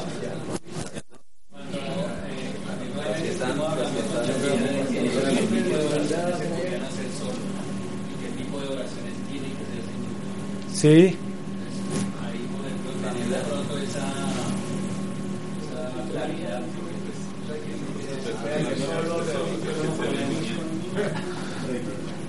La respuesta es sencilla y compleja a la vez, es decir, solo tú puedes hacer las oraciones, pero hay partes de la oración que no podrías hacer, ¿cierto? Y ya cuando son juntas es cuando requiere de minián. Entonces, por ejemplo, la oración de la noche no requiere ni se habla de minián nunca por cuestiones de tiempo, etcétera. Decían la de la noche que, cada quien la haga y por eso no se repite, no hay hazara. Hoy me gustaría que lo hiciéramos, pero nos toca arrancar ya y es que eh, se den cuenta qué es lo que se hace, con qué propósito la hazara. ¿Qué qué es la hazara? La repetición de la amidad. Estudiando el tema me parecía muy bonito. Estudiando el tema, la repetición de la amidad surge porque los mismos dicen gente que necesita ser guiada. Hay gente que no sabe leer y no los podemos privar entonces de la oración. Entonces en la repetición de lo que se hizo privadamente se vincula ya el concepto comunitario en donde se incluye al que no sabe leer, al que no sabe ubicarse, al que al que estaba aprendiendo en el en el en el hebreo y dice, pues yo no puedo hacer la mitad sola, ahora qué hago, pues se cobija bajo esa mitad comunitaria, es decir, en la repetición de esas mismas oraciones. Y como todo, termina siendo práctica, práctica. Yo, yo lo digo y con respeto, dentro del proceso que pasé, llegó el momento en donde yo le soy sincero. Yo hablaba con un compañero que nos tocaba ir a orar y le decía, ¿qué va a hacer? Dice, a leer el libro. Esa era la respuesta que él me daba. O sea, ni siquiera era el concepto, vamos a orar, sino, ¿qué va a hacer? No, a leer el libro. O sea, iba a orar, pero era ya un asunto que había caído en un ejercicio en donde, porque toca. ¿Sí? Entonces, una mecánica. Ahora, y ahí es en donde está el pero de la cosa. Aún así, esa mecánica es mejor que nada. ¿Sí? Y el mismo Mesías va a decir, aunque no es el ideal, aún así ya tienen recompensa.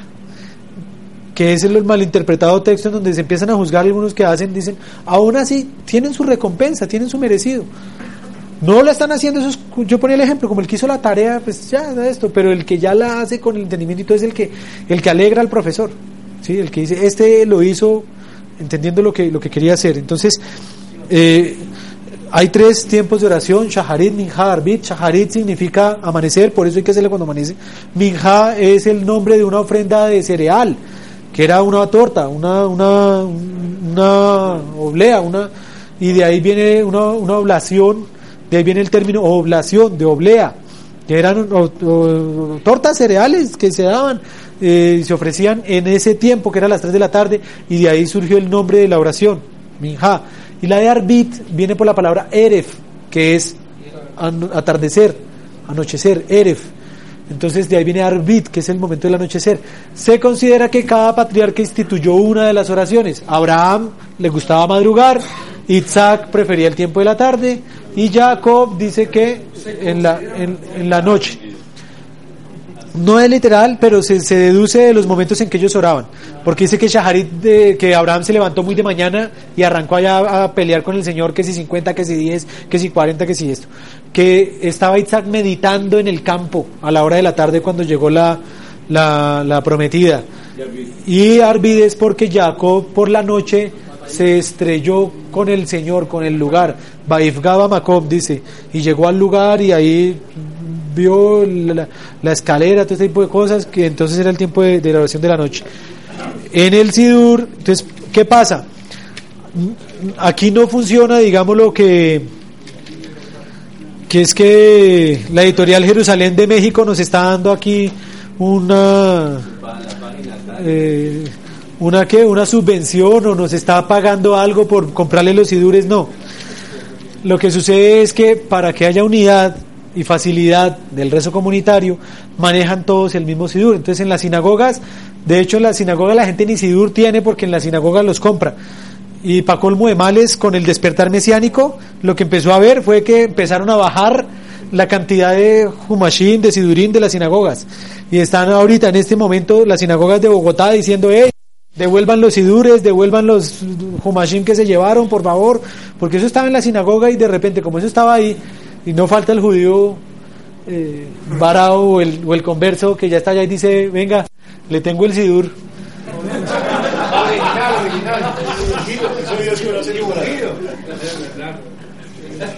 Sí, sí.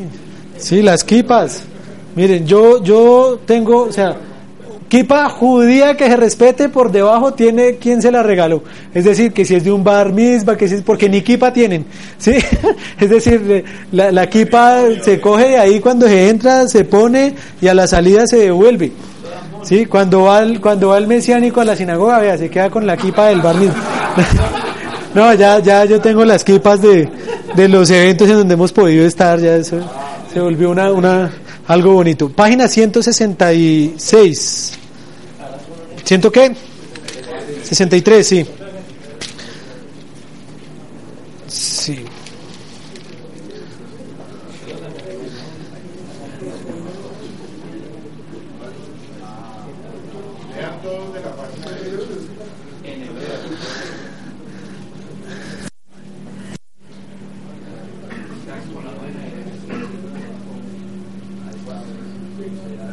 Necesito un favor.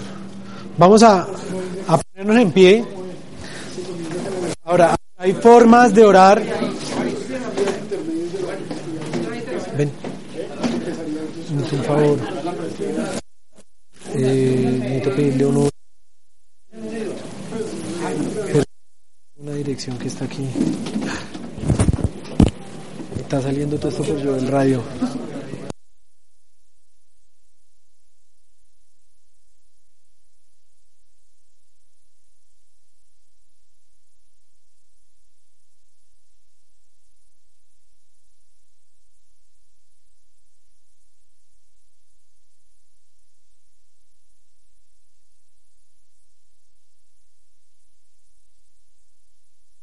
Bien, ya ofrezco disculpas que estaba yo aquí también en temas familiares para los que estaban oyéndonos por Jovel Radio.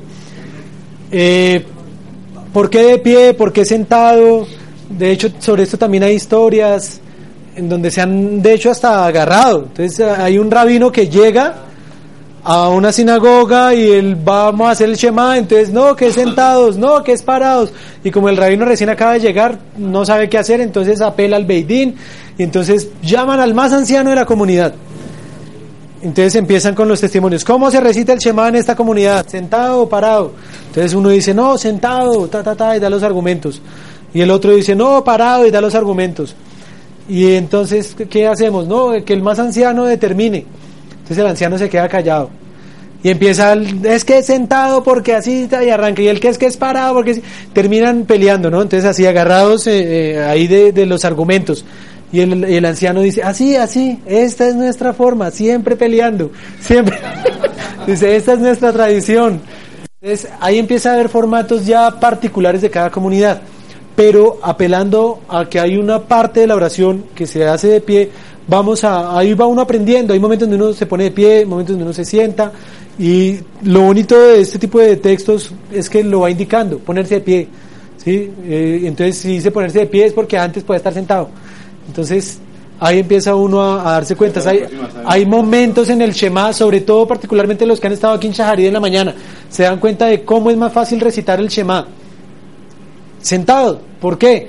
Porque usted tiene que tener los cuatro sitziot en la mano, tiene que tener el sidur, tiene que cubrirse con otra mano la cara y, después en el tzitzit, besar los tzitzit. Entonces, usted está parado, se vuelve un 8. Hay muchos que acostumbran a sentarse y hacer el ejercicio sentado. ¿Quiere decir alguien algo? No. Estamos todos en orden. Si hay, si hay costumbres, si hay tradiciones o algo particular, lo hacemos. Bien. Vamos, página 164. Espero que todos puedan estar ahí al lado de alguien que tenga un sidur.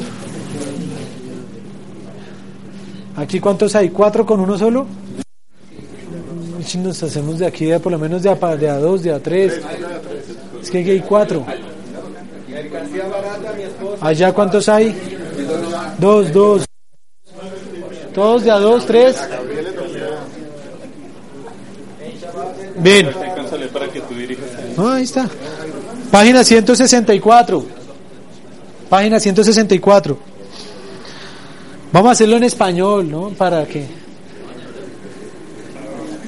en aras de la unificación del Santo bendito es y su presencia con temor y temblor a fin de unificar el nombre inefable, en nombre de todo Israel nos disponemos ahora a recitar el rezo de Arbit que instituyó nuestro ancestro Jacob junto con todos los preceptos que están incluidos en él, con el objetivo de rectificar su raíz espiritual en los ámbitos superiores para así complacer y cumplir la voluntad de nuestro Creador que la dulzura de Dios esté sobre nosotros, que Él establezca para nosotros la obra de nuestras manos, que afirme la obra de nuestras manos.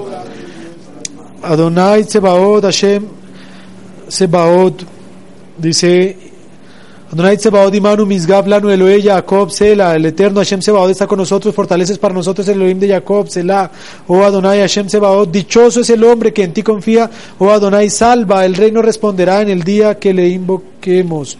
Amén. Hatzi Kadish, medio Kadish. Entonces, eh, Mateo, haznos el favor. Sí. Dale. Siguiente página. Amén. Este para que lo oigan.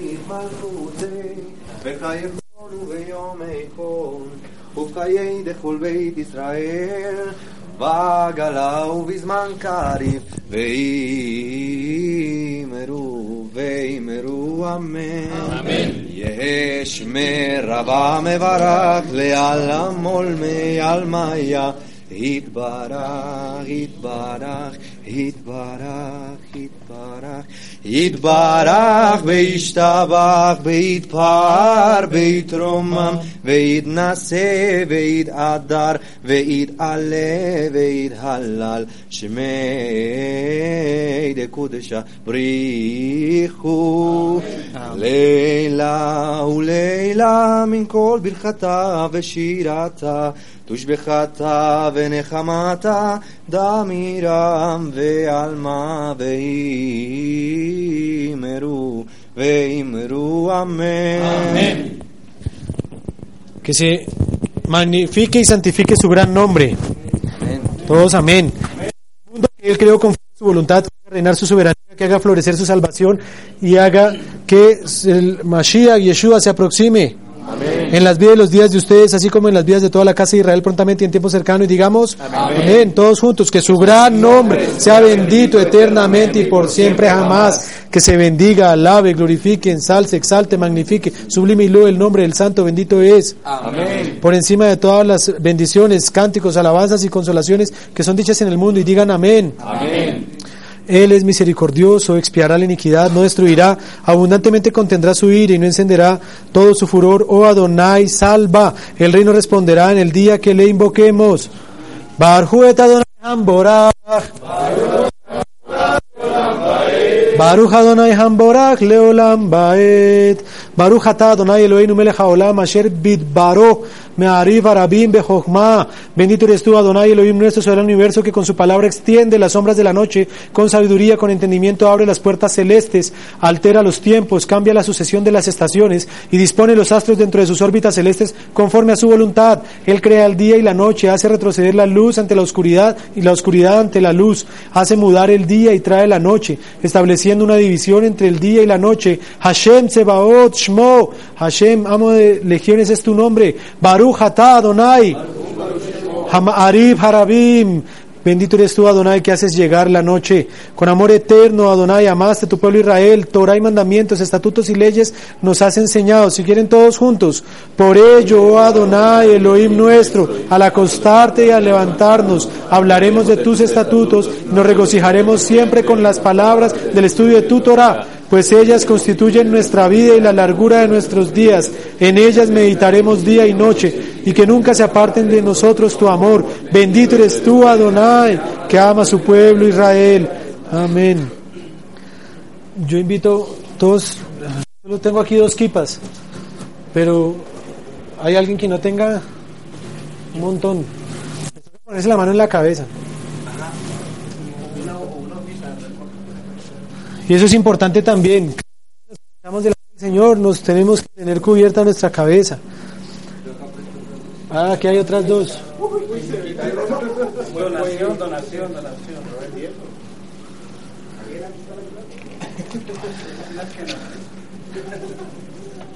La costumbre de cubrirnos el rostro con la mano hay varias, pero principalmente gira en torno a buscar no distraernos hay quienes dicen que es un momento en donde puede llegar a haber revelación de Dios mismo y por eso hay un temor de ver su rostro, como dice la, la, la Torah.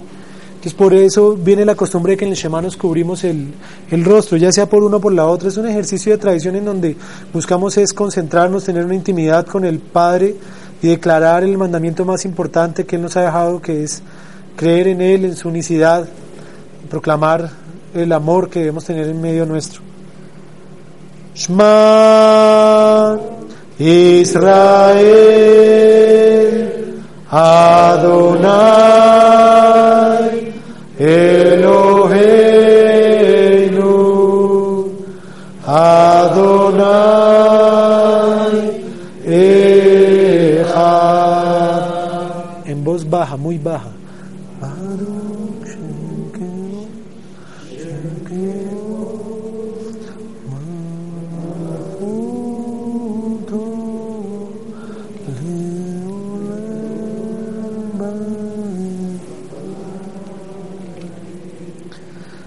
ואהבת את אדוני אלוהיך בכל לבבך ובכל נפשך ובכל מאודיך. והיו הדברים האלה אשר אנוכי מצווך היום על לבביך ושינמתם לבניך ודיברת בם בשבתך בביתך ובלכתך בדרך ובשוכבך ובקומך וקשרתם לאות על ידיך והיו לטוטפות בין עיניך וכתבתם על משושות ביתך ובשעריך והיה אם שמוע תשמעו אל מצוותי אשר אנוכי מצווה אתכם היום להבא את אדוני אלוהיכם ולעובדו בכל לבבכם ובכל נפשכם ונתתי מטר ארצכם בעתו יורה ומלקוש באספת דגניך בתירושך בצריך ונתתי עשב בשדך לבהמתך ואכלת ושבעת. הישמרו לכם פן יפתה לבבכם וסרתם ועבדתם אלוהים אחרים והשתחוויתם להם. וחרה אף אדוני בכם בעצר את השמיים ולא יהיה מטר באדמה לא תיתן את יבולה.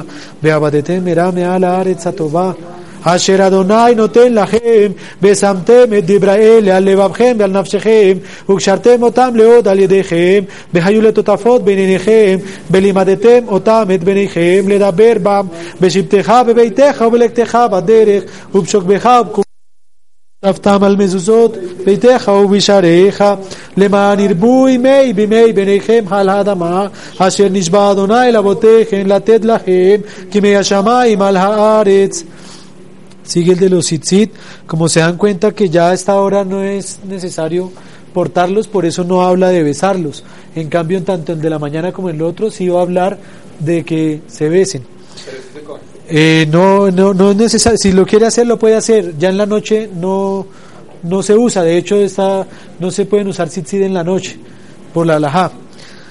ויאמר אדוני אל משה לאמור, דבר אל בני ישראל ואמרת עליכם ועשו להם ציצית על כנפי בגדיהם לדורותם ונתנו על ציצית הכנף פתיל תכלת והיה לכם לציצית וראיתם אותו וזכרתם את כל מזבוד אדוני ועשיתם אותם ולא תתורו אחרי לבבכם ואחרי עיניכם אשר אתם זונים אחריהם למען תזכרו ועשיתם את כל מצוותיי, והייתם קדושים לאלוהיכם.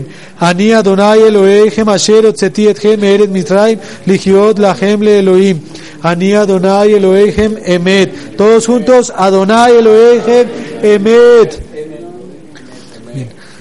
Hay unas partes, ahorita explicamos el Shema porque es, digamos, lo habitual, lo, lo hicimos ya en hebreo y debemos por, como mínimo acostumbrarnos a una partecita de la oración que hagamos, así sea poquito, hacerlo en hebreo, ir, ir haciendo y por lo mínimo que sea el Shema. Pasamos a la 169, que ya dijimos esa, esa la parte de Adonai lo dejen, Emet, ya la dijimos todos juntos, y pasamos a donde dice fidedigno. Fidedigno es todo esto, pues estamos convencidos de que Él es Adonai, nuestro Elohim, que no hay otro excepto Él y que nosotros somos su pueblo Israel. Él nos redime de manos de los reyes y Él, nuestro rey, es quien nos libera de manos de los tiranos. Él es el Elohim que nos reivindica sobre nuestros opresores, quien retribuye merecido castigo a todos nuestros enemigos mortales. Él es quien reanima la vida en nuestra alma y no permite que tropiece nuestro pie. Él nos conduce sobre las cimas de nuestros enemigos. Él exalta nuestro orgullo por encima de todos los que nos odian.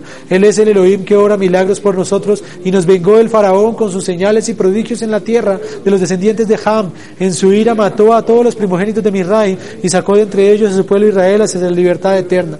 Él hizo atravesar a sus hijos por entre las aguas divididas del mar Suf, mientras que a sus enemigos y perseguidores hundió en los abismos. Cuando sus hijos vieron sus actos poderosos, se exaltaron y agradecieron a su nombre, aceptando de toda voluntad su soberanía. Moshe y los hijos de Israel te entonaron un cántico con inmensa alegría y todos dijeron, Mi Baelim Adonai Mi kamocha Nedar Bakodesh Nora Tehilot Ose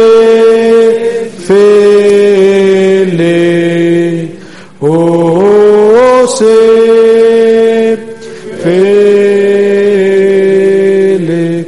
¿Quién es como tú entre los poderosos, oh Adonai? ¿Quién como tú es glorioso en santidad, pavoroso en alabanzas, hacedor de milagros? Tu majestad, oh Adonai, Elohim nuestro. Tus hijos vieron sobre el mar y todos al unísono reconocieron y proclamaron tu soberanía diciendo, todos juntos, Adonai reinará por siempre jamás. Y está escrito, pues Adonai ha redimido a Jacob y lo ha liberado de una mano más fuerte que la suya. Baruch atah Adonai. Gaal Israel, que ha redimido Israel.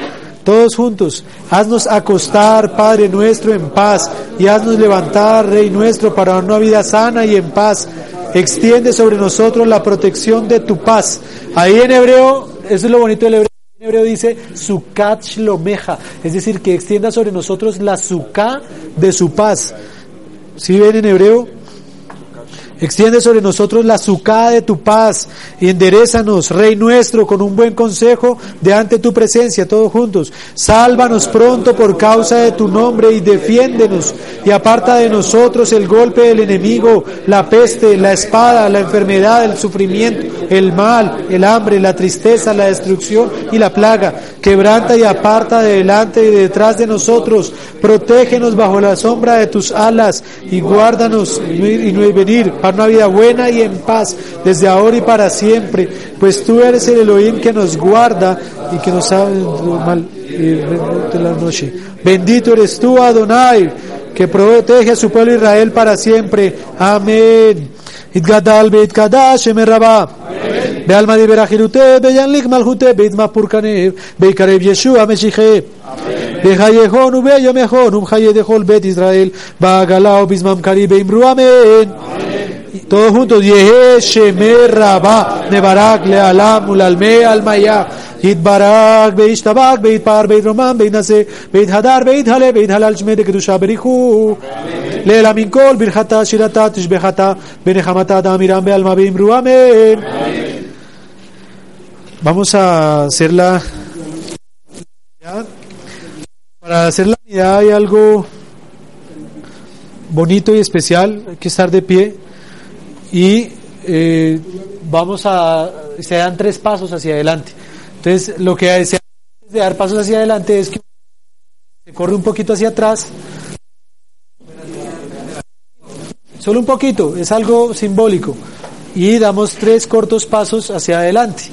Tres cortos pasos. Uno, dos.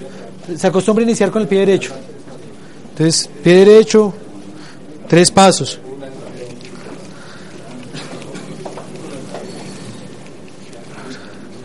Aquí empieza la parte propia de la mirada. Entonces, eh, normalmente, ¿qué, ¿qué tiempo tenemos? Nos, nos, da el tiempo para que lo hagamos todos juntos, ¿sí? Entonces lo vamos a hacer todos juntos eh, y vamos a hacerlo en español.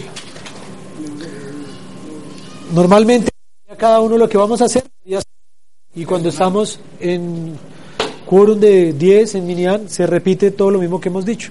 Entonces vamos a hacer la unidad, Padre. Nos presentamos delante de ti en esta hora. Queremos aprender de ti, Señor. Queremos saber qué hacer, cómo hacer. Guárdanos de todo espíritu contrario, de todo espíritu anti-Mashiach, anti-Yeshua en la tradición y que podamos acercarnos a ti como lo hacía el rey David y decía delante de ti, abre nuestros labios, Señor, para que nuestra boca relate tu alabanza. Adonai sefatai tiftah ufi yagit teilateja. Empezamos, página 171 abajo. Dice, oh Adonai, abre mis labios para que mi boca relate tu alabanza. Aquí hay una pequeña, eh, digámoslo, inclinación que hacemos cuando decimos el Baruch Adonai. Entonces, Baruch Adonai, bendito eres tú Adonai. Hacemos una pequeña inclinación. Elohim nuestro, Elohim de nuestros padres, Elohim de Abraham, de Isaac, de Jacob, Elohim grandioso, todopoderoso y temible, Elohim altísimo que otorga bondades benéficas, amo de todo lo que existe, que recuerda las bondades de los patriarcas y traes al Redentor para los hijos de sus hijos en virtud de su nombre, con amor, Rey que ayuda, salva y defiende. Bendito eres tú, Adonai, nos inclinamos. Baruch Adonai, Maguen Abraham, defensor de Abraham. Tú eres todopoderoso por toda la eternidad, oh Adonai, tú eres quien resucita a los muertos y eres abundante para salvar. En esta época del año se hace la primera que dice ahí que es Él hace descender el rocío, morir jatal. Seguimos abajo, sustenta a los vivos con bondad, resucita a los muertos con gran misericordia, sostiene a los caídos y cura a los enfermos, libera a los prisioneros y mantiene su fidelidad para los que duermen en el polvo. ¿Quién es como tú, amo de hechos poderosos? ¿Quién se te asemeja, rey, que causas la muerte y haces vivir y haces florecer la salvación? Y tú, siguiente página, eres fiel para resucitar a los muertos. Bendito eres tú, Adonai, que eres a los muertos. Si se fijan, en esta ya no nos inclinamos. Y eso tiene una explicación. Solo nos inclinamos en esas iniciales. De aquí para adelante no es necesario. Solo hasta una parte más adelante que es el modim de Anagno. Ya ahorita llegamos allá. Tú eres santo y tu nombre es santo y santos te alaban todos los días. Bendito eres tú, Adonai, el Elohim santo. Tú agracias al hombre con conocimiento y enseñas entendimiento al ser humano. Abajo, de ti mismo con gracia, otórganos sabiduría, entendimiento y conocimiento. Bendito eres tú, Adonai, que con gracia otorga conocimiento. Siguiente es por el arrepentimiento. Adonai, haznos, Padre nuestro, regresar a tu Torah. Acércanos, Rey nuestro, a tu servicio. Haznos retornar ante ti con un arrepentimiento completo. Bendito eres tú, Adonai, que deseas el arrepentimiento. Discúlpanos, Padre nuestro, pues hemos errado. Perdónanos, Rey nuestro, pues hemos pecado intencionalmente. Pues tú eres un Elohim bueno que perdona. Bendito eres tú, Adonai, lleno de gracia y que perdona abundantemente. Por favor, mira nuestra aflicción y pelea nuestras afrentas, y apresúrate a redimirnos con una redención completa por causa de tu nombre, pues tú eres el Elohim que redime poderosamente. Bendito eres tú, Adonai, Redentor de Israel. Curación. Cúranos, oh Adonai, y seremos curados. Sálvanos y seremos salvos, pues tú eres nuestra alabanza. Trae restablecimiento y curación a todas nuestras enfermedades, a todos nuestros dolores, a todas nuestras heridas, pues tú eres un Elohim que cura y misericordioso y fiel. Bendito eres tú, Adonai, que cura las dolencias de su pueblo Israel. Esta siguiente es la prosperidad, la bendición. La parte del año en la que estamos se hace la primera, que es de Pesach hasta el 5 de diciembre. Bendícenos, oh Adonai, Elohim nuestro, en todas las obras de nuestras manos. Bendice nuestro año con rocíos benévolos, de bendición y de donación, que en su final haya vida, saciedad y paz, como en los años buenos para bendición, pues tú eres un Elohim bueno que hace el bien y bendice los años. Bendito eres tú, Adonai, que bendice los años. Pasamos a la siguiente página porque la de abajo es para cuando es la otra parte del año. Reunión de los exiliados. 176. Haz que suene el gran shofar por nuestra libertad. Eleva el estandarte para reunir a nuestros exiliados y reúnenos en nuestra tierra todos juntos desde los cuatro confines del mundo. Bendito eres tú, Adonai, que reúne a los dispersos de su pueblo Israel. Restaura a nuestros jueces como al principio, a nuestros consejeros como en el inicio. Quita de nosotros la tristeza y el suspiro. Prontamente reina solo tú sobre nosotros, oh Adonai, con bondad y misericordia, con rectitud y justicia.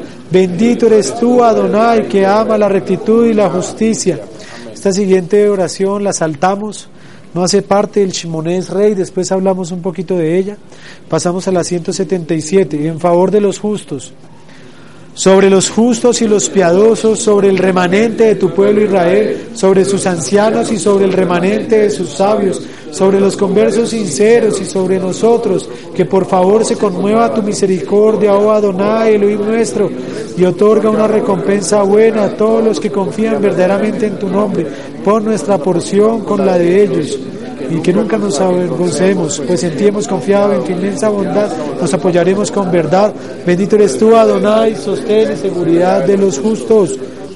Reside en medio de tu ciudad, Jerusalén, tal como hablaste, en medio de ella. Establece el trono de tu siervo David y reconstrúyela para estructura eterna, prontamente en nuestros días.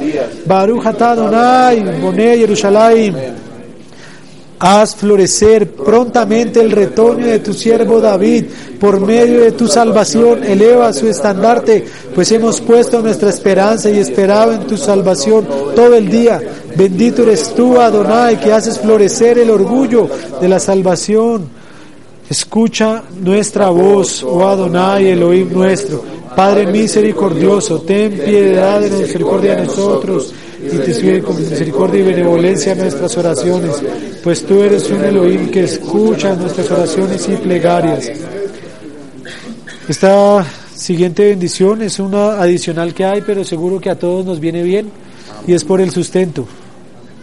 Señor del universo, he pecado, he cometido iniquidad y me he revelado frente a ti que sea tu voluntad perdonarme, disculparme y concederme la expiación por todo aquello en lo cual he pecado. He cometido iniquidad y me he revelado frente a ti desde el día que fui creado hasta este día. Y que sea tu voluntad, oh Adonai, Elohim nuestro y Elohim de nuestros padres, que dispongas para mí, para todos los miembros de mi casa, nuestro sustento y alimentos, tanto como hoy, todos los días, con amplitud y no con limitaciones, con honor y no con menosprecio, con tranquilidad y no con sufrimiento y que no precise de las dádivas de los seres humanos, ni de sus préstamos, sino solo de tu amplia, abierta y repleta mano en aras de tu grandioso nombre asignado para proveer el sustento y de tu presencia, Rey nuestro, no nos hagas retornar vacíos, concédenos gracia y respóndenos y escucha nuestras oraciones. Pues tú escuchas las oraciones de todas las bocas, bendito eres tú, Adonai, que escuchas la oración. Complácete, oh Adonai, Elohim nuestro, en tu pueblo Israel, atiende a sus oraciones, restaura el servicio al santuario en tu santo templo, así como las ofrendas de fuego y las oraciones de Israel, que prontamente las recibas con amor y benevolencia, que siempre sea aceptable el servicio de tu pueblo Israel. Amén. Y tú, por la abundancia de tu misericordia, nos desearás y te complacerás en nosotros, y nuestros ojos contemplarán tu retorno a Sion con misericordia. Bendito es tú, Adonai, que hace retornar su presencia a Sion. Aquí es la otra parte donde nos inclinamos. La parte inicial dice, a ti te agradecemos, pues tú eres Adonai, nuestro Elohim y Elohim de nuestros padres por siempre jamás. Tú eres el que nos forma, la roca de nuestro ser. Tú eres el defensor de nuestra salvación. De generación en generación te agradeceremos y relataremos tu alabanza por nuestras vidas que están en tu mano, por nuestras almas que están confiadas a ti, por tus milagros que todos los días están con nosotros y por tus maravillas y bondades en todo momento, noche, mañana y tarde. El bondadoso pues no se han agotado tus misericordias, el misericordioso pues no han extinguido tus bondades, ya desde que siempre hemos esperado en ti. Siguiente página. Y por todo ello, que siempre sea bendito, exaltado y elevado tu nombre, Rey nuestro, por toda la eternidad. Y todos los seres vivos agradecidamente te reconocerán y alabarán y bendecirán por siempre tu grandioso nombre, con verdad, pues benévolo es, oh Elohim de nuestra esperanza y de nuestra ayuda, Selah, el Elohim benévolo, inclinamos Baruch Atah Adonai, bendito eres tú Adonai, Atob Shimhau Lejana Eleodod, a ti es propicio agradecer, es benévolo es tu nombre. Otorga paz, benevolencia, bendición, vida, gracia, bondad, rectitud y misericordia a nosotros y a todo Israel. Bendice con, con la luz de tu rostro, pues con la luz de tu rostro nos has otorgado, oh Adonai, Elohim nuestro, la Torah y la vida, el amor y la bondad, la rectitud y la misericordia, la bendición y la paz. Que sea bueno a tus ojos bendecirnos y bendecir a todo tu pueblo Israel con abundante vigor y con paz. Bendito eres tú, Adonai, que bendices a tu pueblo Israel con paz. Amén. Que la expresión de mi boca y la meditación de mi corazón sean aceptables delante de ti, oh Adonai, mi roca y mi redentor. Esta es una petición final que se hace para que ya como hemos purificado, digámoslo, nuestra lengua delante del Señor, nuestra oración, que cuidemos esa pureza ahora que salimos de su presencia, ante todo lo que se nos presente que nos quiera alejar del bien, del hablar bien y demás. Por eso dice el siguiente párrafo. Elohim mío, preserva mi lengua del mal y mis labios de hablar engaño, que mi alma se inmute para quienes me maldigan y que mi alma sea como el polvo para todos. Abre mi corazón a tu Torah y mi alma correrá en pos de tus mandamientos. Y todos los que se levanten contra mí para mal, prontamente anula su consejo y trastorna sus pensamientos. Hazlo en virtud de tu nombre, hazlo en virtud de tu diestra, hazlo en virtud de tu Torah, hazlo en virtud de tu santidad a tu santidad sean liberados, que tu diestra salve y respóndeme, que la expresión de mi boca y la meditación de mi corazón sean aceptables delante de ti, oh Adonai, que mi Redentor. Amén. Vamos a dar los tres pasos hacia atrás, izquierdo, derecho, izquierdo, y girando hacia la izquierda decimos, hacia la derecha, Uber Hamabia, Shalom Aleinu, hacia el frente, de alcohol, amo Israel, Beimru, amén. Sea tu voluntad, Donai, Elohim nuestro, Elohim de nuestros padres, que reconstruyas el santo templo prontamente y en nuestros días, y lo que espiritualmente realmente ello signifique, y para que podamos cumplir los estatutos de tu Torah, otórganos nuestra porción en tu Torah, que podamos tener la voluntad y servirte con un corazón perfecto. Que el nombre de Adonai sea bendito desde ahora y para siempre, desde la salida del sol hasta su ocaso. Loado es el nombre de Adonai. Adonai es exaltado por sobre todos los pueblos, su gloria está sobre los cielos. Oh Adonai, Adoneinu, Ma'adir Shimha Behol Haaretz. Cuán imponente es tu nombre en toda la tierra. Amén. De aquí se hace un último Kadish y pasamos a la parte final. 1.88 1.88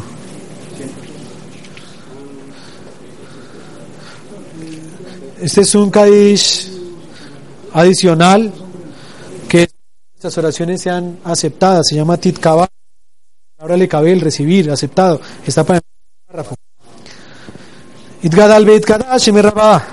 ועלמא דיבר אחריותי וימליך מלכותי בהתמפור קנה בעיקר רבי ישוע משיחי וחייכון וימכון וחיי לכל בית ישראל בעגלה ובזמם קרי באמרו אמן.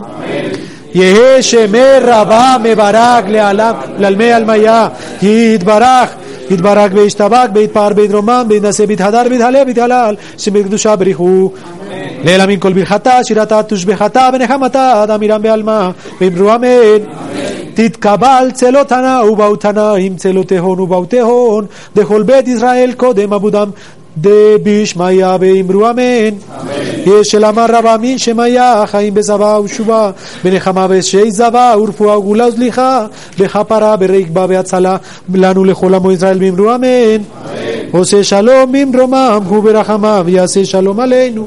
ועל כל עמו ישראל באמרו אמן שיר למעלות אשא עיני אל ההרים מאין יבוא עזרי עזרי מעם השם.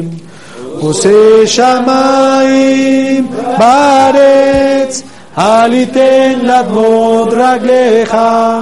אל ינום שומריך הנה לא ינום ולא יישן שומר ישראל. השם שומרך השם צילך על יד ימינך. יומם השמש לא יככה בירח בלילה. השם ישמורך מכל רע ישמור את נפשך השם ישמור צאתך ובואך מעתה ועד עולם. Amén. Pasemos a la siguiente página, 190. Barhu et Adonai Hamborach. Baruch Adonai Hamborach leolam baed. A nosotros nos corresponde alabar al amo de todo lo que existe, atribuir grandeza al creador de la obra, de la creación, pues él no nos hizo como a los pueblos de los demás países, ni nos puso como a las demás familias de la tierra.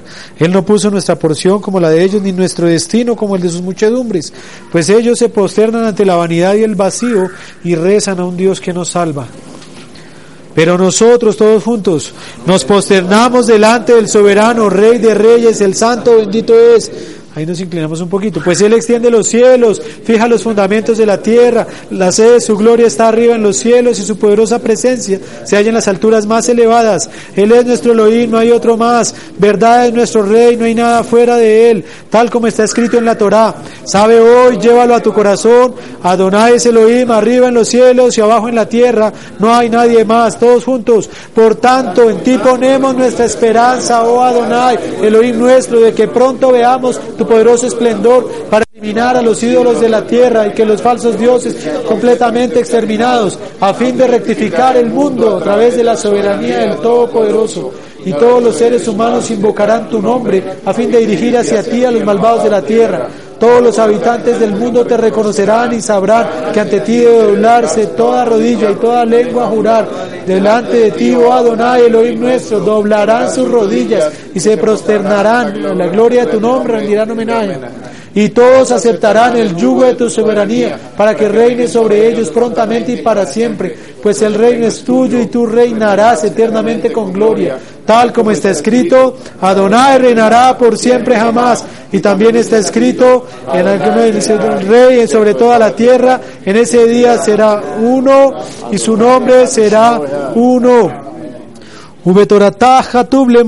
Shema Israel Adonai Eloheinu Adonai Echad y en tu Torah oh Adonai nuestro Elohim está escrito diciendo escucha Israel el Eterno nuestro Elohim es uno y único Amén Amén esa oración de Arbit tenemos dos minutos para alguna pregunta alguna duda algún comentario hay muchos temas que quedaron pendientes y probablemente nos toque en otra oportunidad, pero yo no podía hablar de las cosas de, de, de, la oración sin que lo hubiésemos hecho antes. Entonces, ¿para qué es la primera vez que hace la oración de, de Arbit? Amén. Qué especial. Es muy bonito. De hecho, en Shabbat nunca en la mañana alcanzábamos a hacer el Aleinule Shabeach. Todo eso tiene melodías. Todo eso. La,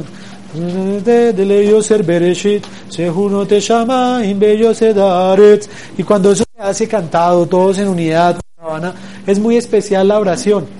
Pero hay un tiempo para todo y poco a poco ha ido llegando el tiempo de, de ir conociendo, de ir aprendiendo y de hacerlo con un corazón sincero, cuidándonos, porque dentro de todo esto, por ejemplo, si se fijaron, ahí hay una bendición que nos saltamos, a, la minim, y esta bendición claramente fue puesta y establecida exclusivamente para alejar a los seguidores de Yeshua de los rezos comunitarios. Como, como, como ellos llegaban a la sinagoga y, y rezaban, eran judíos, compartían, llegaba el momento en donde no sabían cómo